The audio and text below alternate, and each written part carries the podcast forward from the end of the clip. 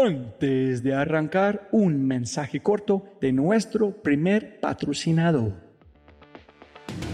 Mira, la inteligencia artificial está en todas partes y es abrumadora. Con tantas promesas y tantas opciones es difícil escuchar la señal entre tanto ruido. Eso es exactamente por lo que estoy tan orgulloso de celebrar y compartir con ustedes Adapta. Adapta.ai. Escucha lo fácil y poderoso que es usar Adapta. Ve a adapta.ai. Crea una cuenta ingresa la información de tu sitio web, espera unos segundos mientras la inteligencia artificial de Dapta hace su magia y chum, chum, chum, tienes contenido hecho a medida para tu empresa o startup. ¿Y qué es mejor?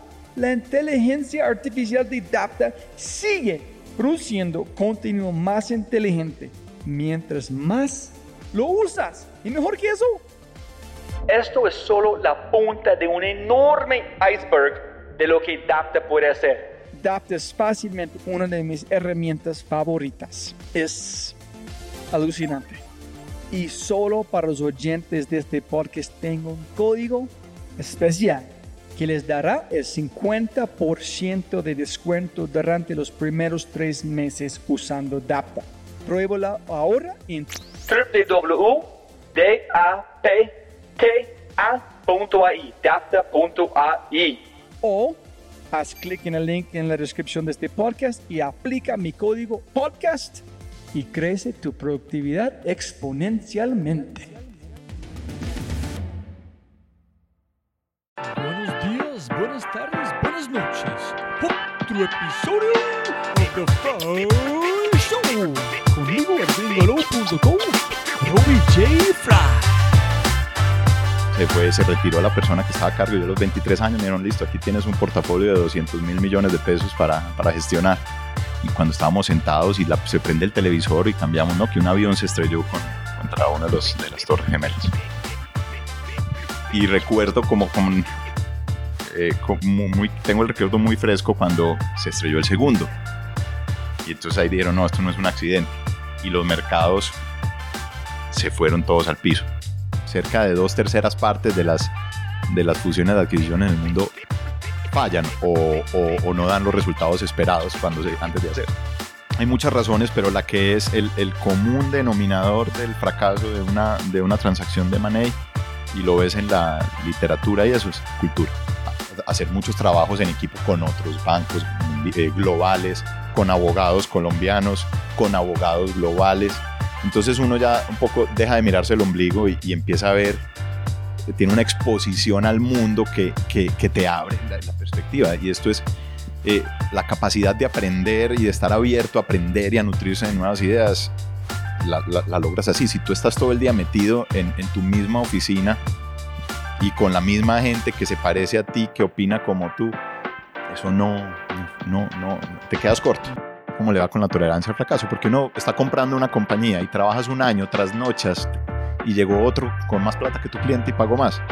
Y como la, el 95% de nuestros ingresos son comisiones de éxito. Entonces, fuera de todas esas características, la tolerancia al fracaso es pregunta obligada en todas nuestras entrevistas. De pronto ha marcado toda mi, mi carrera profesional. Es, eh, llegué a un lugar donde sentí que podía satisfacer mi curiosidad intelectual eh, y con gente a mi alrededor que, que siempre estaba dispuesta a compartir el conocimiento. Y, gente que era, de cierta forma, empecé a ver referentes eh, profesionales en los que yo me, empecé a ver reflejado. Jóvenes amigos míos, otro episodio de Fry Show con otro invitado alucinante. Esta semana tengo el placer de presentar la historia de Jean-Pierre Serrani. Jean-Pierre Serrani es presidente Banca de Inversión Bancolombia. En esta posición o este cargo eh, es manejando o liderando los equipos de fusiones y adquisiciones, estructuración de mercado de capitales, financiación estructurado, sindicación de créditos, inversiones de capital y situaciones especiales. Eh, fue a Georgia Institute of Technology o Georgia Tech, Fulbright Scholarship. Y aquí es solamente para darte un poquito de contexto con números. En 2018 ellos movilizaron más de 18 billones de estos cierres, 10.5 billones correspondieron al monto de transacciones en financiación estructurada, 2.9 billones por emisiones de bonos y papeles comerciales en el mercado local, 550 millones de dólares de bonos en el mercado panameño, 1.5 billones en emisión de acciones, 1.5 en negocios de fusiones y adquisiciones. Y este es un poco sobre qué hace Jean-Pierre y su equipo. La razón que expliqué un poquito sobre la plata en los números en esta introducción, porque como ustedes saben, la, la plata es una consecuencia y nunca es mi interés principal. Pero tiene que entender al nivel o la cantidad de plata que se mueven en la en banca de inversión para entender qué tipo de mentalidad uno se necesita, qué tipo de acciones, qué tipo de cultura, qué tipo de conversación uno tiene que tener para mover esta cantidad de plata. Es en este podcast yo aprendí un montón. Es porque la razón que yo quería hablar con Jean-Pierre es que yo no tengo ninguna idea o no sabía de nada de banca de inversión, qué hacen, cómo funciona. Entonces tuve que investigar y todavía estoy muy perdido, pero me siento mucho más cómodo en entender cómo se mueve, cómo piensan, qué modelos mentales, cómo es la conversación, la pitch y este, este tipo de cosas. Entonces, mil gracias Jean-Pierre por esta conversación, aprendí un montón. Ojalá que ustedes también pueden aprender mucho sobre qué ellos hacen. Y es un gran, gran placer presentar Jean-Pierre esta conversación.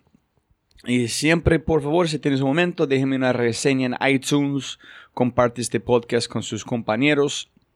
Y con ese dicho, un placer presentarte episodio 104. La mejor inversión es satisfacer tu curiosidad intelectual con el gran Jean-Pierre Serrano. Ahora, listo, listo, sonido, sonido, aló, sonido, sonido. Hola, ¿me oyes bien? Sí, señor. Siempre gana más plata, no más tiempo, entonces muchísimas gracias por su tiempo, Jean-Pierre. A ti, Robbie, por la invitación, muchas gracias.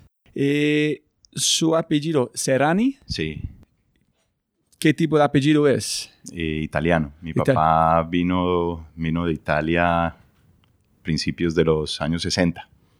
¿Y tú hablas italiano también? Un poco, un poco, no, no tanto como debería, pero sí, pues algo. Cuéntanos un poquito quién eres, qué haces para la gente escuchando para aterrizar la conversación muy rápido. Yo eh, hoy, arrancando por lo, por lo profesional, estoy al frente del equipo de, de banca de inversión de, de Bancolombia. Eh, 41 años, casado, tres hijos y toda la vida profesional en, en este grupo. Esa es que la... Mira, cuando la gente escuchando, la razón que estoy aquí en esta conversación es...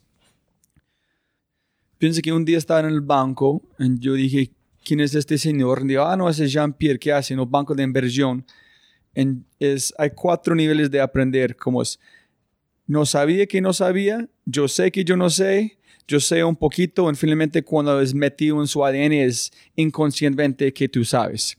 Y yo dije, ni idea qué es banca de inversión, ni cómo funciona, yo no sabía que no sabía. Then yo empecé a investigar su carrera. Y yo admiro a la gente que han dedicado mucho tiempo para mejorar y llegar a un punto donde ellos pueden hacer que quieren hacer. Entonces, tú arrancaste en EAFIT cinco años después Georgia o dos años en Cofinsura. No, muchos, muchos. Y, y Corfinsura es un capítulo muy interesante en mi, en mi vida profesional porque, a ver, yo empecé en EAFIT, eh, estudié Administración de Negocios y en EAFIT en esa época la carrera era de 11 semestres y tenía dos semestres de práctica, el séptimo y el noveno. Yo salía a, a práctica en el semestre, en el séptimo semestre, y, y me presenté pues con lo que ofrecía la universidad, me presenté en Isagen y no pasé. ¿Para practicante? Para practicante, en el séptimo semestre no pasé. Yo creo que recuerdo que eso fue hace mucho tiempo, pero recuerdo que no fue, no fue una buena entrevista con la psicóloga. Creo que ahí fue donde me quedé. ¿En serio? Sí. pero güey, espera, como tú estudiaste Business Administration. Sí. ¿Y por qué? ¿Tú sabías yo quiero ser un Sí. jefe de negocios? O? Sí, sí, sí, yo creo que era, lo tenía muy claro, yo no contemplé otras opciones, aunque pues ya en retrospectiva, con, el- con la experiencia de los años, sí dije, hubiera podido estudiar otra cosa también, pero, pero, pero lo tenía muy claro, pues eh, entré eh, a FIT, me presenté a FIT y me iba a presentar en la, en la Escuela de Ingeniería e Ingeniería Administrativa, pero finalmente me decidí por EAFIT. Eh, ¿Y ya se rechazaron por su entrevista? En la Sí. psicóloga creo que sí, yo recuerdo que no me fue muy bien. No fue una buena conversación. Yo estaba pues muy, muy chiquito, pues tenía que, iba para, eh, tenía 19 años, entonces no, no, no me fue bien con la psicóloga en Isagen. Pero bueno, y la llegada a Corfinsura fue muy casual. La, la, eh, una amiga de mi hermana me dijo, le dijo a mi hermana que, que si quería que le entregara la hoja de vida a su esposo, que trabaja en Corfinsura, que hoy es eh, Jorge Arango, que, que fue después mi jefe y hoy eh, regresó al banco después de muchos años y aquí está eh, al frente del- del equipo de inversiones. Y, y yo le dije, no, pues dale, le dije a mi hermana, pues esta pues la hoja de vida la, de, de AFIT. En Corfin Sur tú estabas con Ricardo, eh. Juan Morro y Miguel Moreno en con este... todos ellos. Soy de esa, de esa época. Y, y llegué a Corfinsura casualmente eh, a la tesorería, a, la- a hacer la práctica en la, en la tesorería. Eh, así llegué, pues inesperado, porque no, no había buscado a Corfinsura yo, pues digamos fue a través de una relación personal de mi hermana. Y allá llegué y estuve, pero no estuve dos años, estuve cinco. Porque, Robbie, yo hice, hice la primera práctica, me fue bien, me dijeron que es, entonces en vez de hacerla en el séptimo y el noveno, hice séptimo y octavo, hice un año seguido de práctica, eh, haciendo de todo. Eh, pero de todo, pero con la ventaja de que ahorita te hablo un poquito de eso, de que, que me dieron, como decimos acá, cuerda desde muy joven, a los 20 años. Y... ¿Qué significa? ¿Que ellos quieren que tú trabajas allá Sí, o...? sí. O sea, hice bien las cosas en la práctica y muy rápido me, empe- me empezaron a entregar responsabilidades. O sea, lo que tuve fue confianza. Confiaban en mí. ¿En qué hiciste bien? Pues yo creo que, pues ya mirando para atrás, yo creo que es ganas, interés, ganas de aprender, porque el trabajo de un practicante, en teoría, en teoría no, en realidad debe ser aprender. Sí, pero yo estoy tratando de imaginar cuando yo tenía 19 años yo no, no sé si voy a ser como era capaz de hacer como que tú hiciste. Es qué encontraste en este trabajo. ¿Disfrutaste? ¿Fue interesante? ¿Fue, ¿Tú tenías mucha disciplina? yo tuve, a ver, fueron, fue unión de varias cosas. Lo primero es que sentí que llegué a un lugar, no solo a la tesorería, sino lo que de pronto ha marcado toda mi, mi carrera profesional es, eh, llegué a un lugar donde sentí que podía satisfacer mi curiosidad intelectual.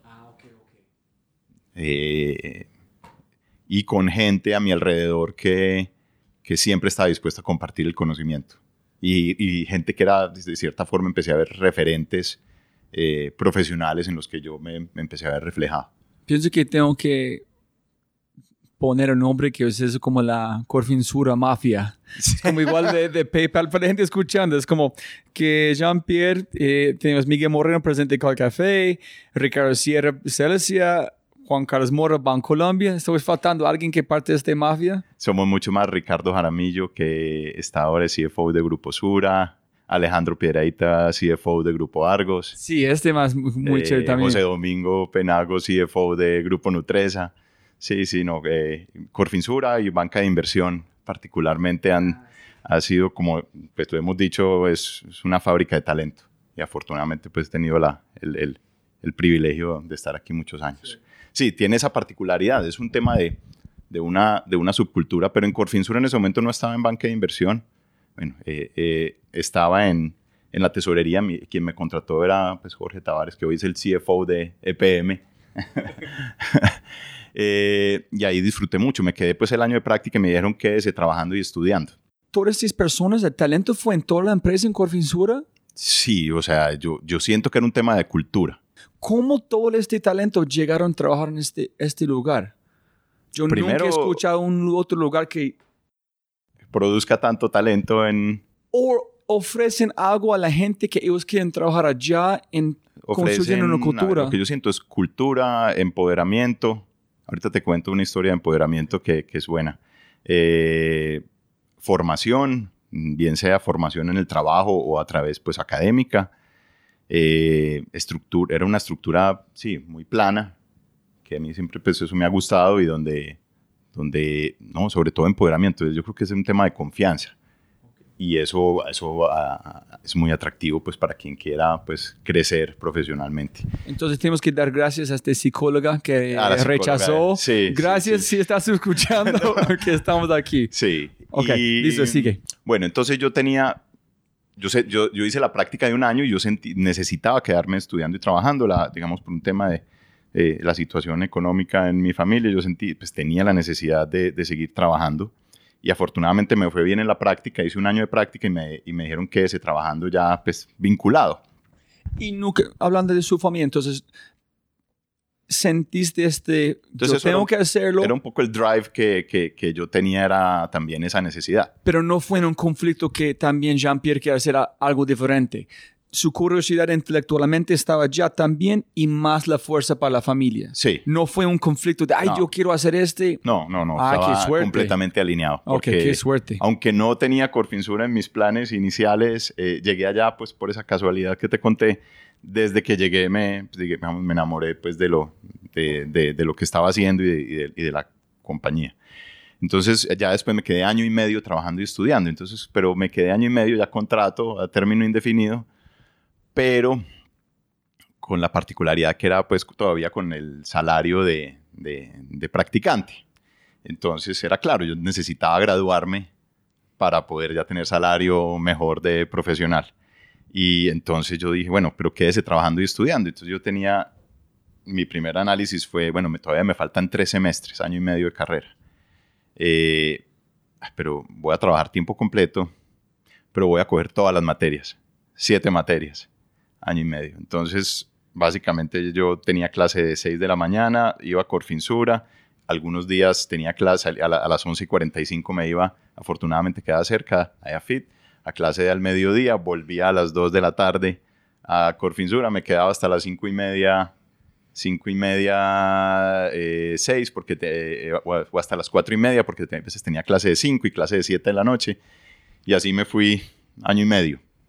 Y su motivación en este momento solamente fue, necesito ganar más plata, al mismo tiempo no puedes perder esta oportunidad. ¿Qué fue? Sí. No, yo, yo muy rápidamente sentí lo que te dije. O sea, fue pues, creí, sentí que profesionalmente Corfinsura había llegado a un lugar que era, que cumplía como con todas mis aspiraciones eh, profesionales, eh, intelectuales, culturales también, porque encajaba pues en todo, como en mi estilo, en mi forma de ser, eh, de ambiente, con las personas que me rodeaba.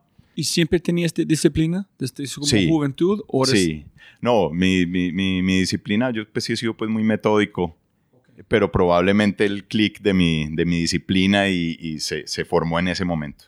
De ahí pues, eh, entonces me quedé, ya me quedé otros, otros tres años. Hay una anécdota que para mí eh, eh, resume lo que es la cultura de empoderamiento que yo eh, sentía allá en Corfinsur. Entonces me quedé practicante y trabajaba, estudiaba y ya me quedé, pasé, se acabó la práctica y fui broker, que en ese momento era pues distribuir los productos de la mesa de dinero hacia los clientes institucionales. Estuve año y medio. Y me acuerdo que yo pues tenía, no sé, 22 años, 22, 23. Y una vez se fue todo el mundo de vacaciones. Casi todo el mundo, pues incluido pues mi jefe en la tesorería, el jefe de mesa, eh, algunos vicepresidentes, el presidente Corfinsura. Y me dijeron, usted se quede encargado de la tesorería. Y Corfinsura tenía una particularidad por la licencia de corporación financiera, usualmente o básicamente era una, una compañía que era deficitaria, no teníamos depósitos, sino que se captaba a través de CDTs, de bonos, y, y todos los días había que conseguir plata para cerrar la, la tesorería. Entonces, me acuerdo que mi jefe antes de irse a vacaciones pues me dijo, no, usted queda encargado. Y 15 días, se fue todo el mundo. Me dejaron las llaves a mí. Y eso sí, pues me, hablamos del fondeo, que era como lo más delicado, y, y me dijo, no, y de todas maneras no, no, no vayas a emitir bonos, porque los bonos son caros y yo, yo no quiero, creo que no es lo conveniente, pues me dijo mi jefe en ese momento. Apenas me quedé solo, empezó a pasar un día y, había que conseguir plata. Dos días y yo empecé a hacer fuerza y yo no puedo fallar. Si fallo, eh, levantando, haciendo el cierre de la tesorería, pues aquí no, nos enredamos. Pero qué, tu, qué pena para ayudarme a entender, ¿qué tuviste que hacer en cómo funciona? este plata como... En la tesorería uno conseguía plata mm, eh, en una entidad financiera, un, un establecimiento de crédito. Tú eh, desembolsas créditos, entonces necesitas captar plata para... ¿Y cómo es? ¿Como recaudar como deudas o qué? Sí, eh, emitías deuda en la corporación y lo que te quedara faltando, digamos, al final del día, tenías que pedirle créditos intraday a los, a los bancos. Entonces cerrabas pues para que quedaras en, mínimo en cero o un poquito positivo. Depende en cuánta plata entrando o cuánta plata, sí, cuánta plata saliendo. Entonces esa era mi responsabilidad, pues, yo tenía, estaba pues recién graduado y empezaron a pasar los días y yo me fui, eh, algo, algo estaba difícil el mercado y conseguir la plata era difícil y caro. Entonces yo me asusté, Corfinsura tenía calificación AAA, yo decía, no, no, aquí pues yo fallo, me, me equivoco haciendo las cuentas, eh, la plata está difícil de conseguir, eh, ¿qué hago? Y yo yo, ya me cansé, lleva como cuatro o cinco días, me cansé de buscar plata todos los días, me, me da medio susto, la verdad, como con la responsabilidad, no, yo voy a emitir bonos. Entonces, pero me acordé que mi jefe me ha dicho, no, bonos no. eh, y yo dije, no, pero esto, esto, esto es un riesgo que yo siento que no debo, que, que, que me, me, da susto tomar. Pero ¿por qué pensaste esta fue la única opción? ¿Por qué? Porque ya era plata, no tener todo, si hacía una emisión ya recogía plata a, a plazo y dejaba de preocuparme porque todos los días salir a, conseguir. Entonces, no era una emisión muy grande, pero, pero Corfinsura tenía un programa de bonos abierto en ese momento y yo pues hice, hice unos números y, encontré pues la, la, justificación de por qué debíamos emitir unos bonos, que creo que salimos a vender como 20, 30 mil millones de pesos, no me acuerdo. Eh, y había, había que, quedaban dos vicepresidentes encargados de, de, Corfinsura, mientras todo el mundo se fue de vacaciones y yo subí, yo les, les, llevé cinco diapositivas, les dije, ah, yo creo que debemos emitir bonos por esto. Y me dijeron, adelante. Pero tú dices, debemos como meter bonos porque este salvar como eh, porque miren, el miren ustedes miren lo que me dejaron a mí solo allá en la tesorería pues yo esto, esto está muy miedoso. Yo tengo una responsabilidad que nunca nos vayamos a quedar cortos de recursos. El mercado está movido. Emitamos bonos. Y aunque mi jefe me ha dicho que no. Fue su pitch. Tú fuiste allá con fuerza. Mira, este, este, este. O sí, oye, ¿qué tal este? ¿Qué tal? No, mi pitch fue con fuerza porque estaba muerto del susto. sí, porque yo no, no puedo fallar. Esto está pues. Y me dijeron que lo hiciera. Y, con eso, digamos, pasé la temporada de vacaciones más, más tranquilo, ya con superavitario, porque recogimos pues unos recursos. Eh, y ya después me tocó después mostrarle el análisis a mi jefe cuando volvió de vacaciones y decirle, ah, yo sí no le hice caso, yo emití bonos por esto. ¿Qué dijo su jefe? Eh, al principio pues me dijo, no, mm, digamos, digo, que eso era lo bueno. Él, me dijo no lo haga, pero después yo lo hice, pero le, le, mostré mi análisis y le mostré pues cuál había sido mi coyuntura y, y, estuvo bien. Que eso era lo bueno de, pues, de ese ambiente laboral en el que yo he podido participar, es de, de empoderamiento, de confianza. Pero, pero siempre me acuerdo de eso porque dije, a los 22, 23 años me dejaron solo cuidando la tesorería de la, de la corporación financiera más grande del país. Pero tú piensas que la, la razón que dijo no con los bonos fue la complejidad de este. No, él tenía una, un análisis diferente. No, antes de salir. Sí, antes de salir tenía un análisis diferente. ¿En el mercado cambió durante este tiempo o solamente tú encontraste otra forma de hacer poco de, sí, según recuerdo, hubo algo de liquidez en el mercado, se estaba haciendo más complejo, pero, pero al final del día yo me acuerdo que hice un análisis, eh, si no estoy mal, con, con un impacto en impuestos que, minimizaba pues el costo de los bonos. Entonces con eso pues le vimos la, la viabilidad. Y, fuera de eso le, di, le, expliqué lo complejo que estaba haciendo captar. No, pero mi jefe no me lo dijo pues por nada malo, sino porque él tenía un análisis diferente. Entonces yo le mostré ya después el otro análisis que yo había hecho y, Y con eso pues quedó todo claro. ¿Y cómo se llama el, el- su jefe en este momento? En ese momento, eh, Jorge Arango, que aquí a esa Ah, hora ah. está a cargo nuevamente de todo el equipo de, de inversiones. ¿Tú piensas que tenemos, o ustedes tienen este en Banco en este momento, este tipo de confianza, ese tipo de, de darle el poder a otros? Porque para mí, que tú dijiste, es número uno que yo vi en Apple. Cuando yo estaba en Apple, si tú ganas respeto de sus jefes, tú puedes hacer cualquier cosa que tú quieres, porque ellos saben su ética, la razón que tú haces cosas, viene de un espacio de, de representante del, del Apple, de la cara Sí. de Apple. So es, hágale. Sí, hágale. Pero es- aquí es yo no confiar. oigo. Es- es- tenemos este, como toda esta cultura en el poder que en esta época ustedes tuvieron en, en el banco o en otras empresas en Colombia en ese momento, o faltamos este. Creo que hay que hacerlo más. Yo, y hoy, afortunadamente, con esa formación y lo que tenemos hoy en el equipo de, de banca de inversión, es, es similar, es- es- se preserva esa cultura de empoderamiento. Eh, en Corfinsura, pues después me, después me sorprendieron con otra, otra de esas, y es que también a los 23 años también se abrió una vacante de, para la- el, el gerente de portafolio de, de, de, de- la deuda de, de, TES, que es la, eh, los Treasury Notes de, Bonds de Colombia, Eh, y me lo dieron a mí. Se fue, se retiró la persona que estaba a cargo. Yo a los 23 años me dijeron, listo, aquí tienes un portafolio de 200 mil millones de pesos para, para gestionar. Que eso fue en el 2001, 2, igual sigue siendo mucha plata hoy, ¿Ese fue antes de George o después? antes. Ok. Entonces ahí era representar a Corfinsura ante el programa Creadores de Mercado del Ministerio de Hacienda, eh, manejar eh, transacciones diarias de, de mucho dinero. ¿Cómo fue la oferta? Su jefe dijo, Jorge, dijo, oye, Sí, Jean-Pierre, tú, vénganse acá, Ores, tómalo. tómalo. ¿En qué tú dijiste? Ah, ah, Bueno, ¿En serio? sí, sí, sí, sí. La persona que se fue se sentaba en la mesa de dinero al frente mío. Nos veíamos la cara pues todo, todos los días. Entonces, pues, básicamente me, me cambiaron al otro lado del cubí. ¿Y por qué no de susto dijiste no? ¿Por qué pensaste que yo soy capaz de hacerlo? ¿El reto? El reto. El orienta- reto mueve todo, El ¿no? reto mueve todo. Sí, Si la gente no tiene el reto, no vale la pena hacer casi nada. exacto. El reto y, y- y probarme a mí mismo, pues de que, de que puedo. Qué chévere. Y ahí estuve poco más de dos años y con, con buenos resultados. Me tocó, ¿qué me, qué me acuerdo de esa época? Me tocaron varios movimientos, pero me acuerdo con un día muy, muy particular que fue el 11 de septiembre.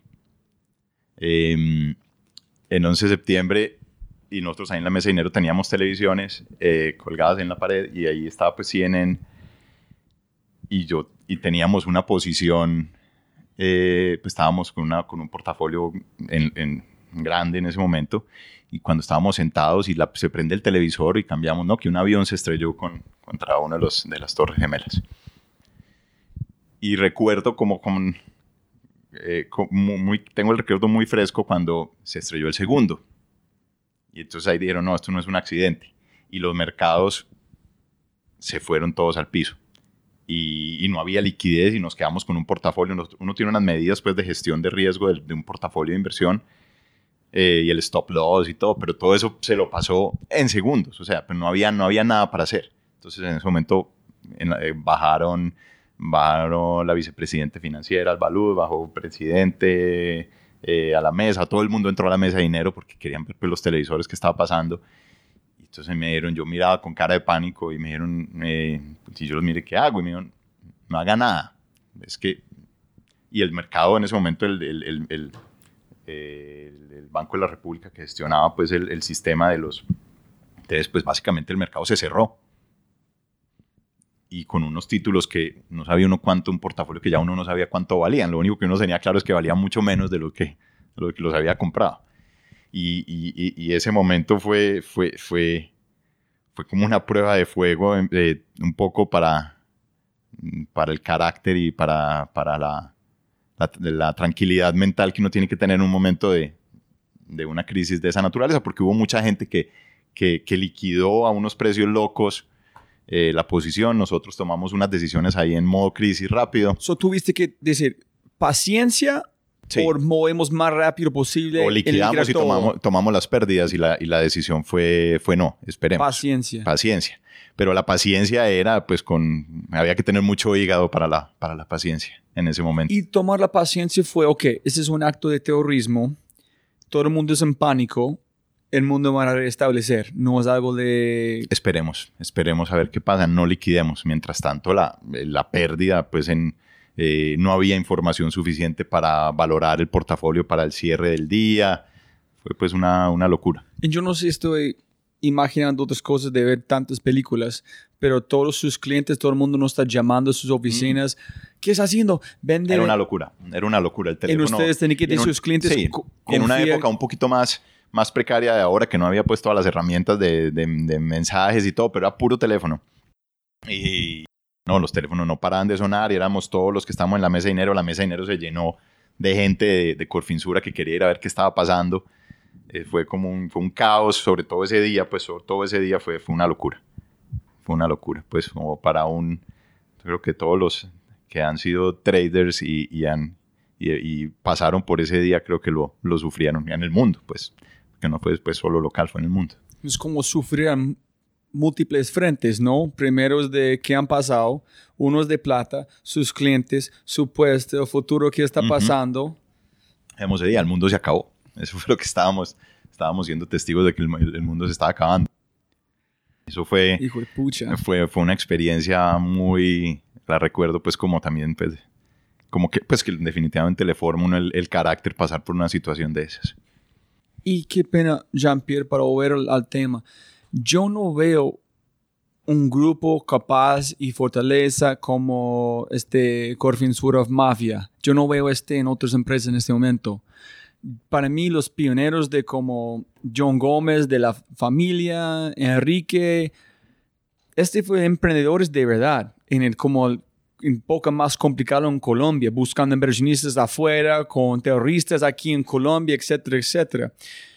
Yo veo que hicimos un cambio, somos excelentes en manejar barcos gigantes, pero no de riesgo, no este pensamiento, esta cultura que fue en esta época. O yo no sé, estoy Sí, equivocado. no, no, no, de- no, definitivamente pues a los, a los empresarios de, del siglo XX, los que formaron pues sus compañías y las crecieron a, ser lo que son tan representativas, muchas de las de este grupo, pues tienen un, un- un- un mérito enorme porque pues sí, se impusieron contra todas las, todas las adversidades. Todo.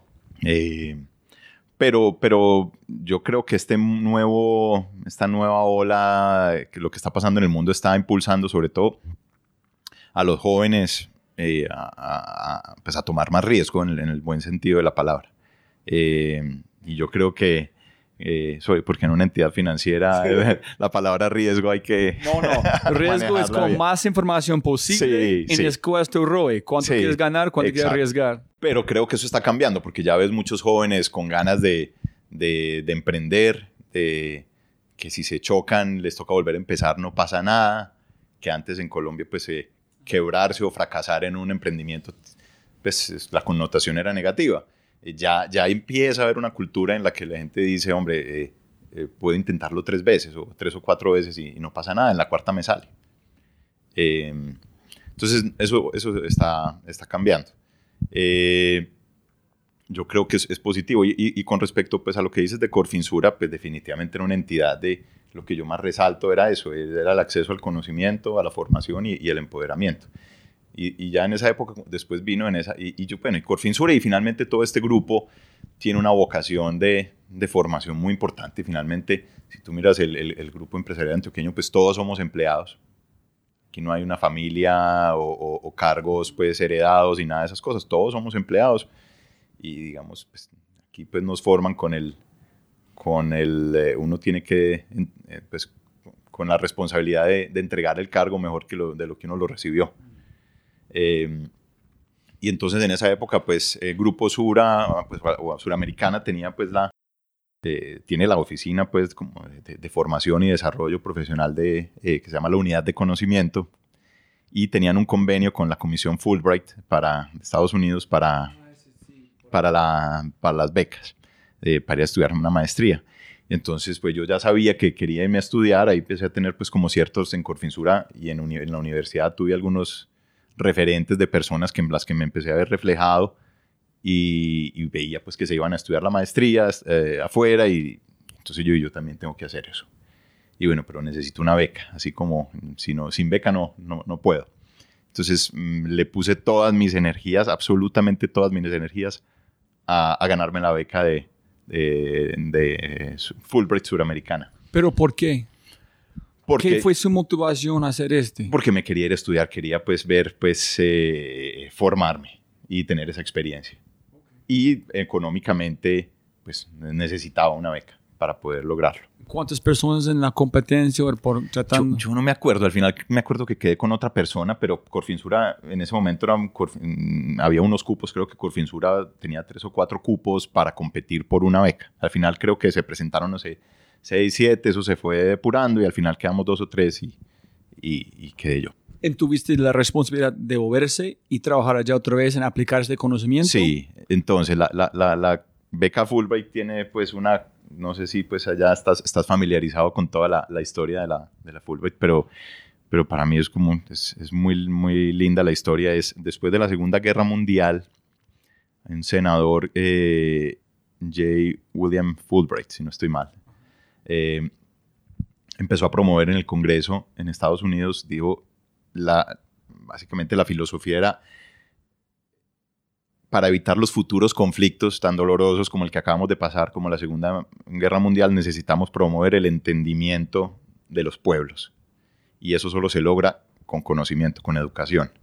Entonces la beca lo que hacía era promover intercambio cultural y educativo eh, de personas que quisieran ir a estudiar a Estados Unidos, conocieran la cultura de Estados Unidos eh, y, también funcionaba al revés. Eh, americanos que quisieran ir a, estudiar o a compartir conocimiento a otros países del mundo. Entonces dicen, hombre, la, única, la, forma de evitar conflictos y evitar guerras es a través de la cultura y, el conocimiento. Y que nos conozcamos y nos entendamos mejor para, para, pues, para, que, para que evitemos el conflicto. Sí, pues, simple, pero, tengo muy que aprender sobre mi propio país de un colombiano.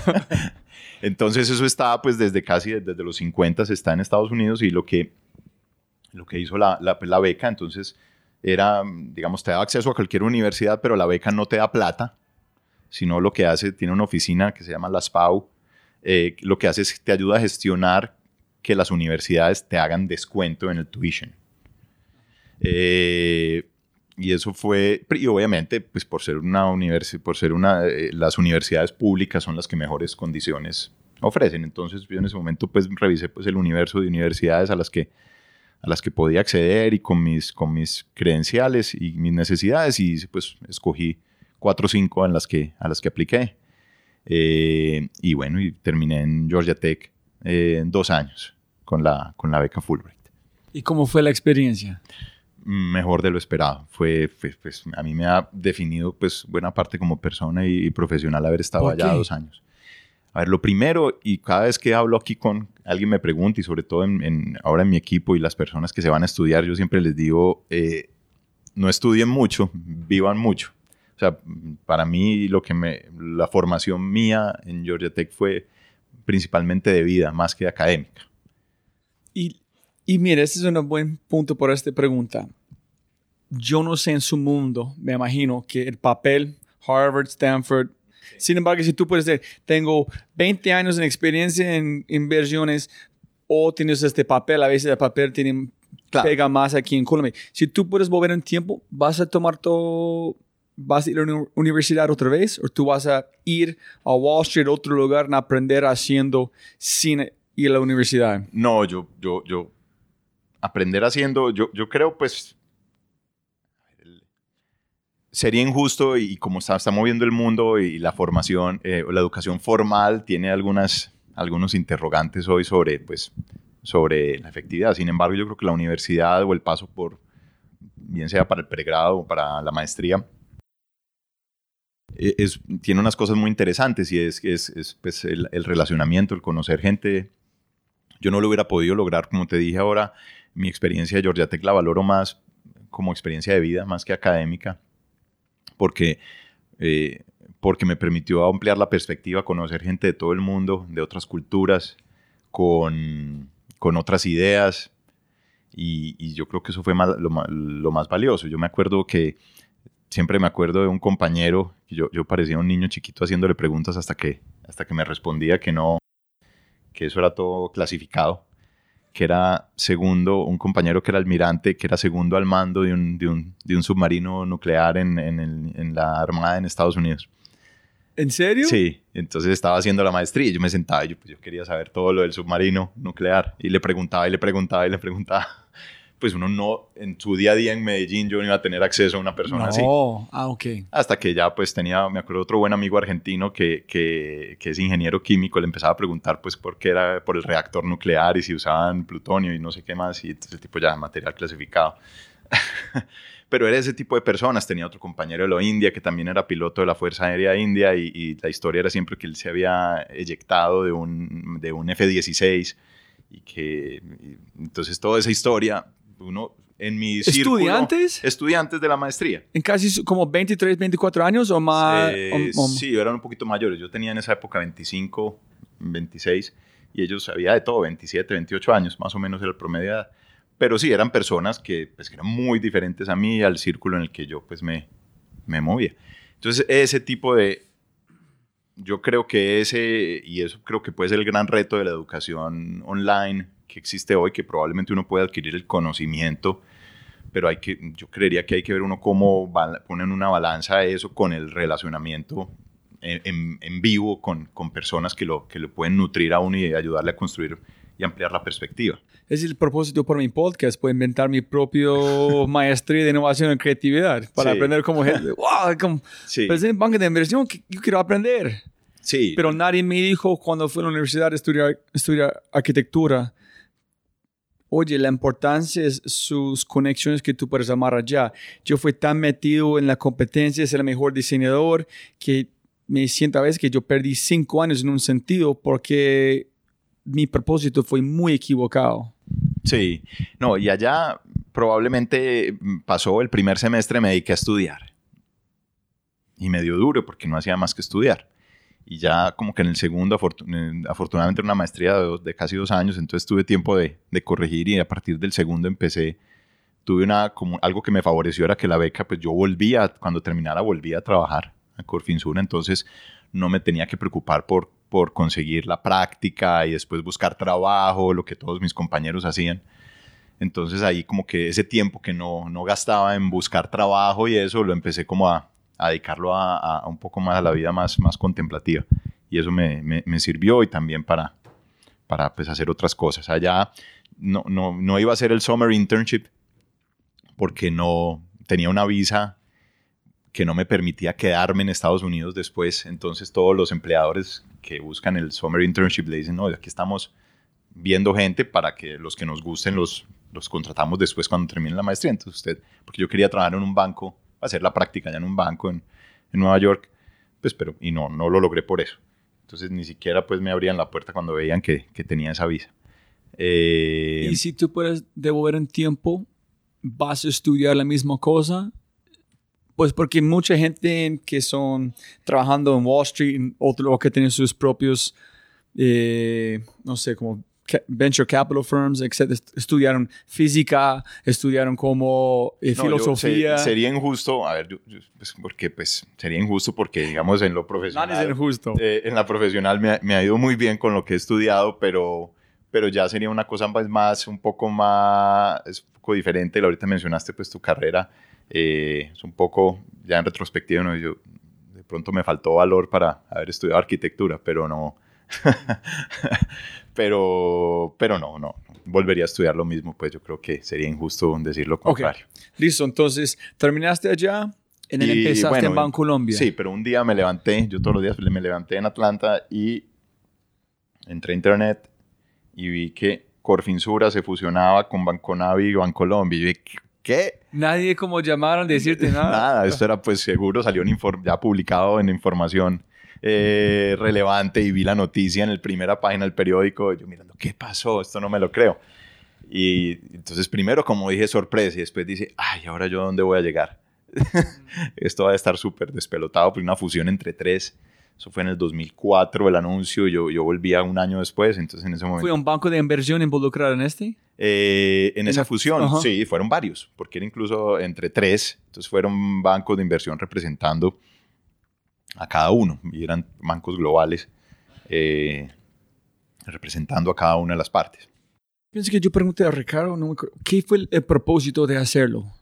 Eh, yo creo que pues muchos, había pues muchas eficiencias, eh, consolidar un Colombia hasta esos momentos necesitaba pues para el país para crecer necesitaba bancos más grandes. Eso es una eh, que pudieran eh, ofrecer crédito más grande que pudieran muchas veces uno veía las grandes obras no sé en los en la crisis energética en, en, en los noventas en la y eso hubo que desarrollar un montón de plantas termoeléctricas en el país y creo que sin falta todas fueron desarrolladas, financiadas por bancos internacionales y multilaterales, porque los bancos locales no tenían ni el expertise y ni el balance para soportar una, una financiación de unos proyectos de esa naturaleza.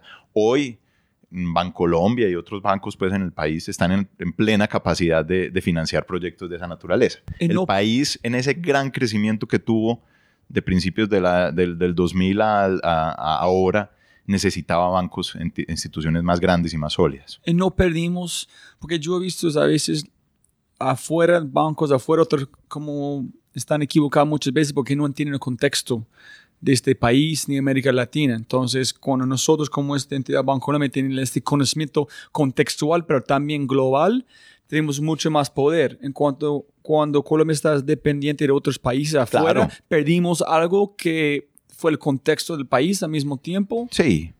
O sea,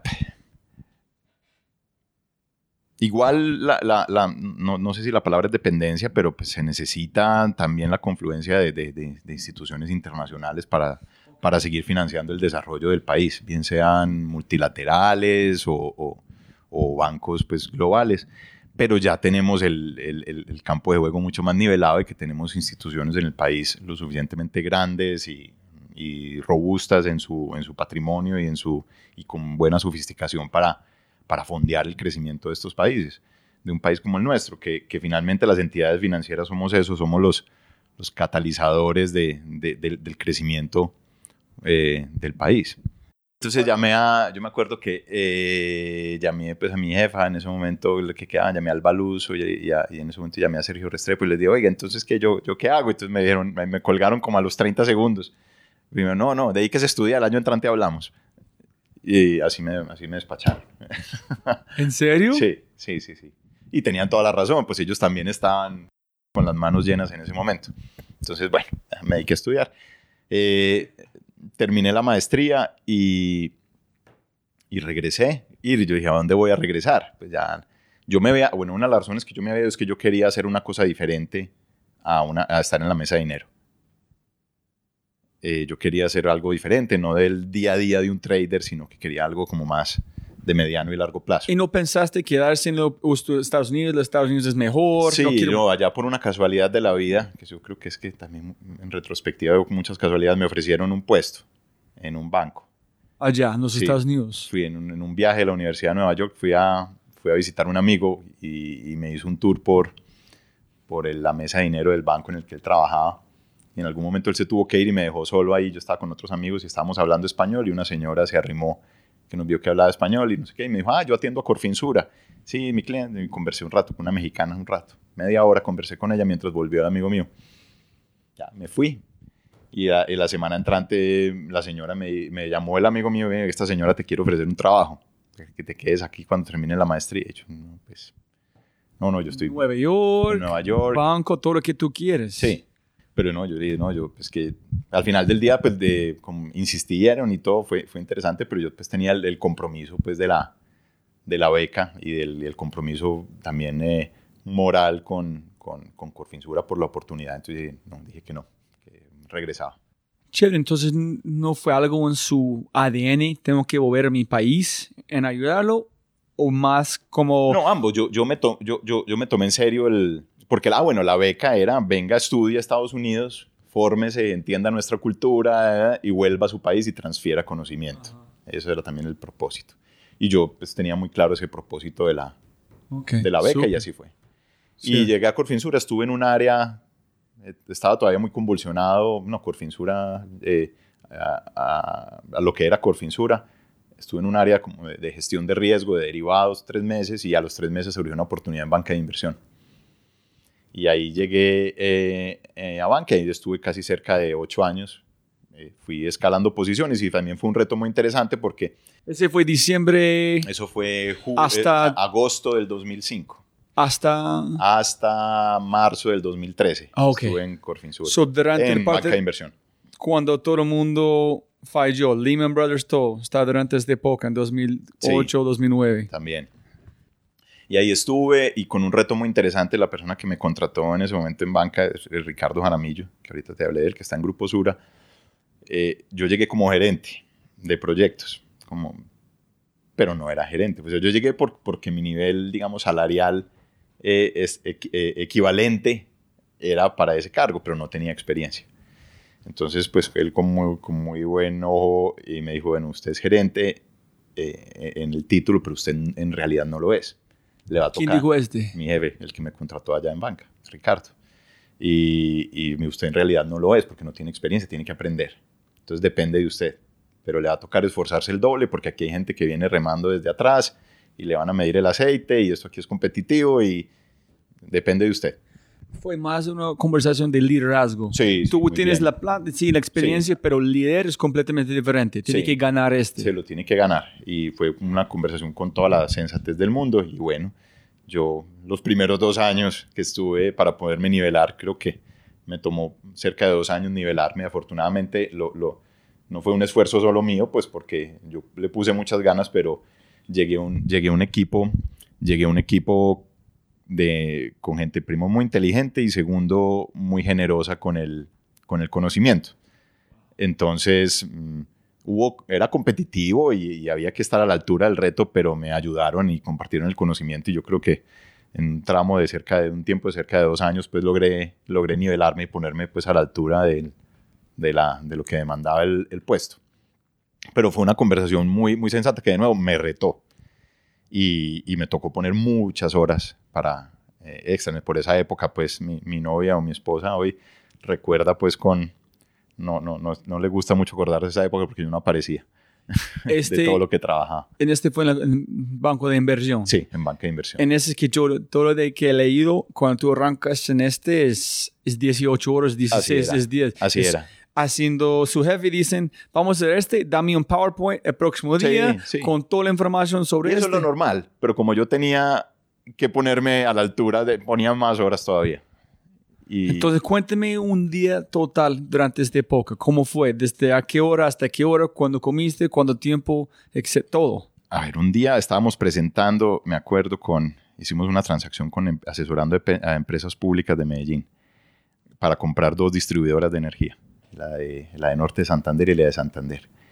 Y eso fue un, un proceso que tuvo pues muchos altos y bajos, pero al final cuando ya se, activó, éramos un equipo grande y, no, amanecimos en, la, amanecimos en la oficina un par de noches eh, y, y el último día teníamos que ir a presentar a la junta de PM toda la información a las 8 de la mañana y amanecimos en la oficina a las 5 y media de la mañana, 6, todo el mundo dijo, bueno, cada uno para su casa, se va a bañar, se va a organizar y nos volvemos a encontrar aquí en la oficina a las 7 y cuarto y de ahí salimos para, para empresas públicas, amanecidos, porque toda la noche trabajamos. Pero ¿cómo fue durante todo? ¿Cuánto tiempo? ¿Siete años? Cuando tú no Siete años, pero... para yo- su novia, esposa, Sí, ¿qué? eh, ¿A qué hora despertaste? ¿Qué hiciste durante el día? ¿Cómo fue un día normal? Un día ¿Hasta qué hora? normal, no, seis y media de la mañana, se despierta uno, llegaba a la oficina antes de las 8 y, y de ahí corrido muchas veces hasta las 11, 12 o 2, 3 de la mañana muchas veces ¿En en, qué ciertos proyectos. haciendo? Afortunadamente, digamos, pues no,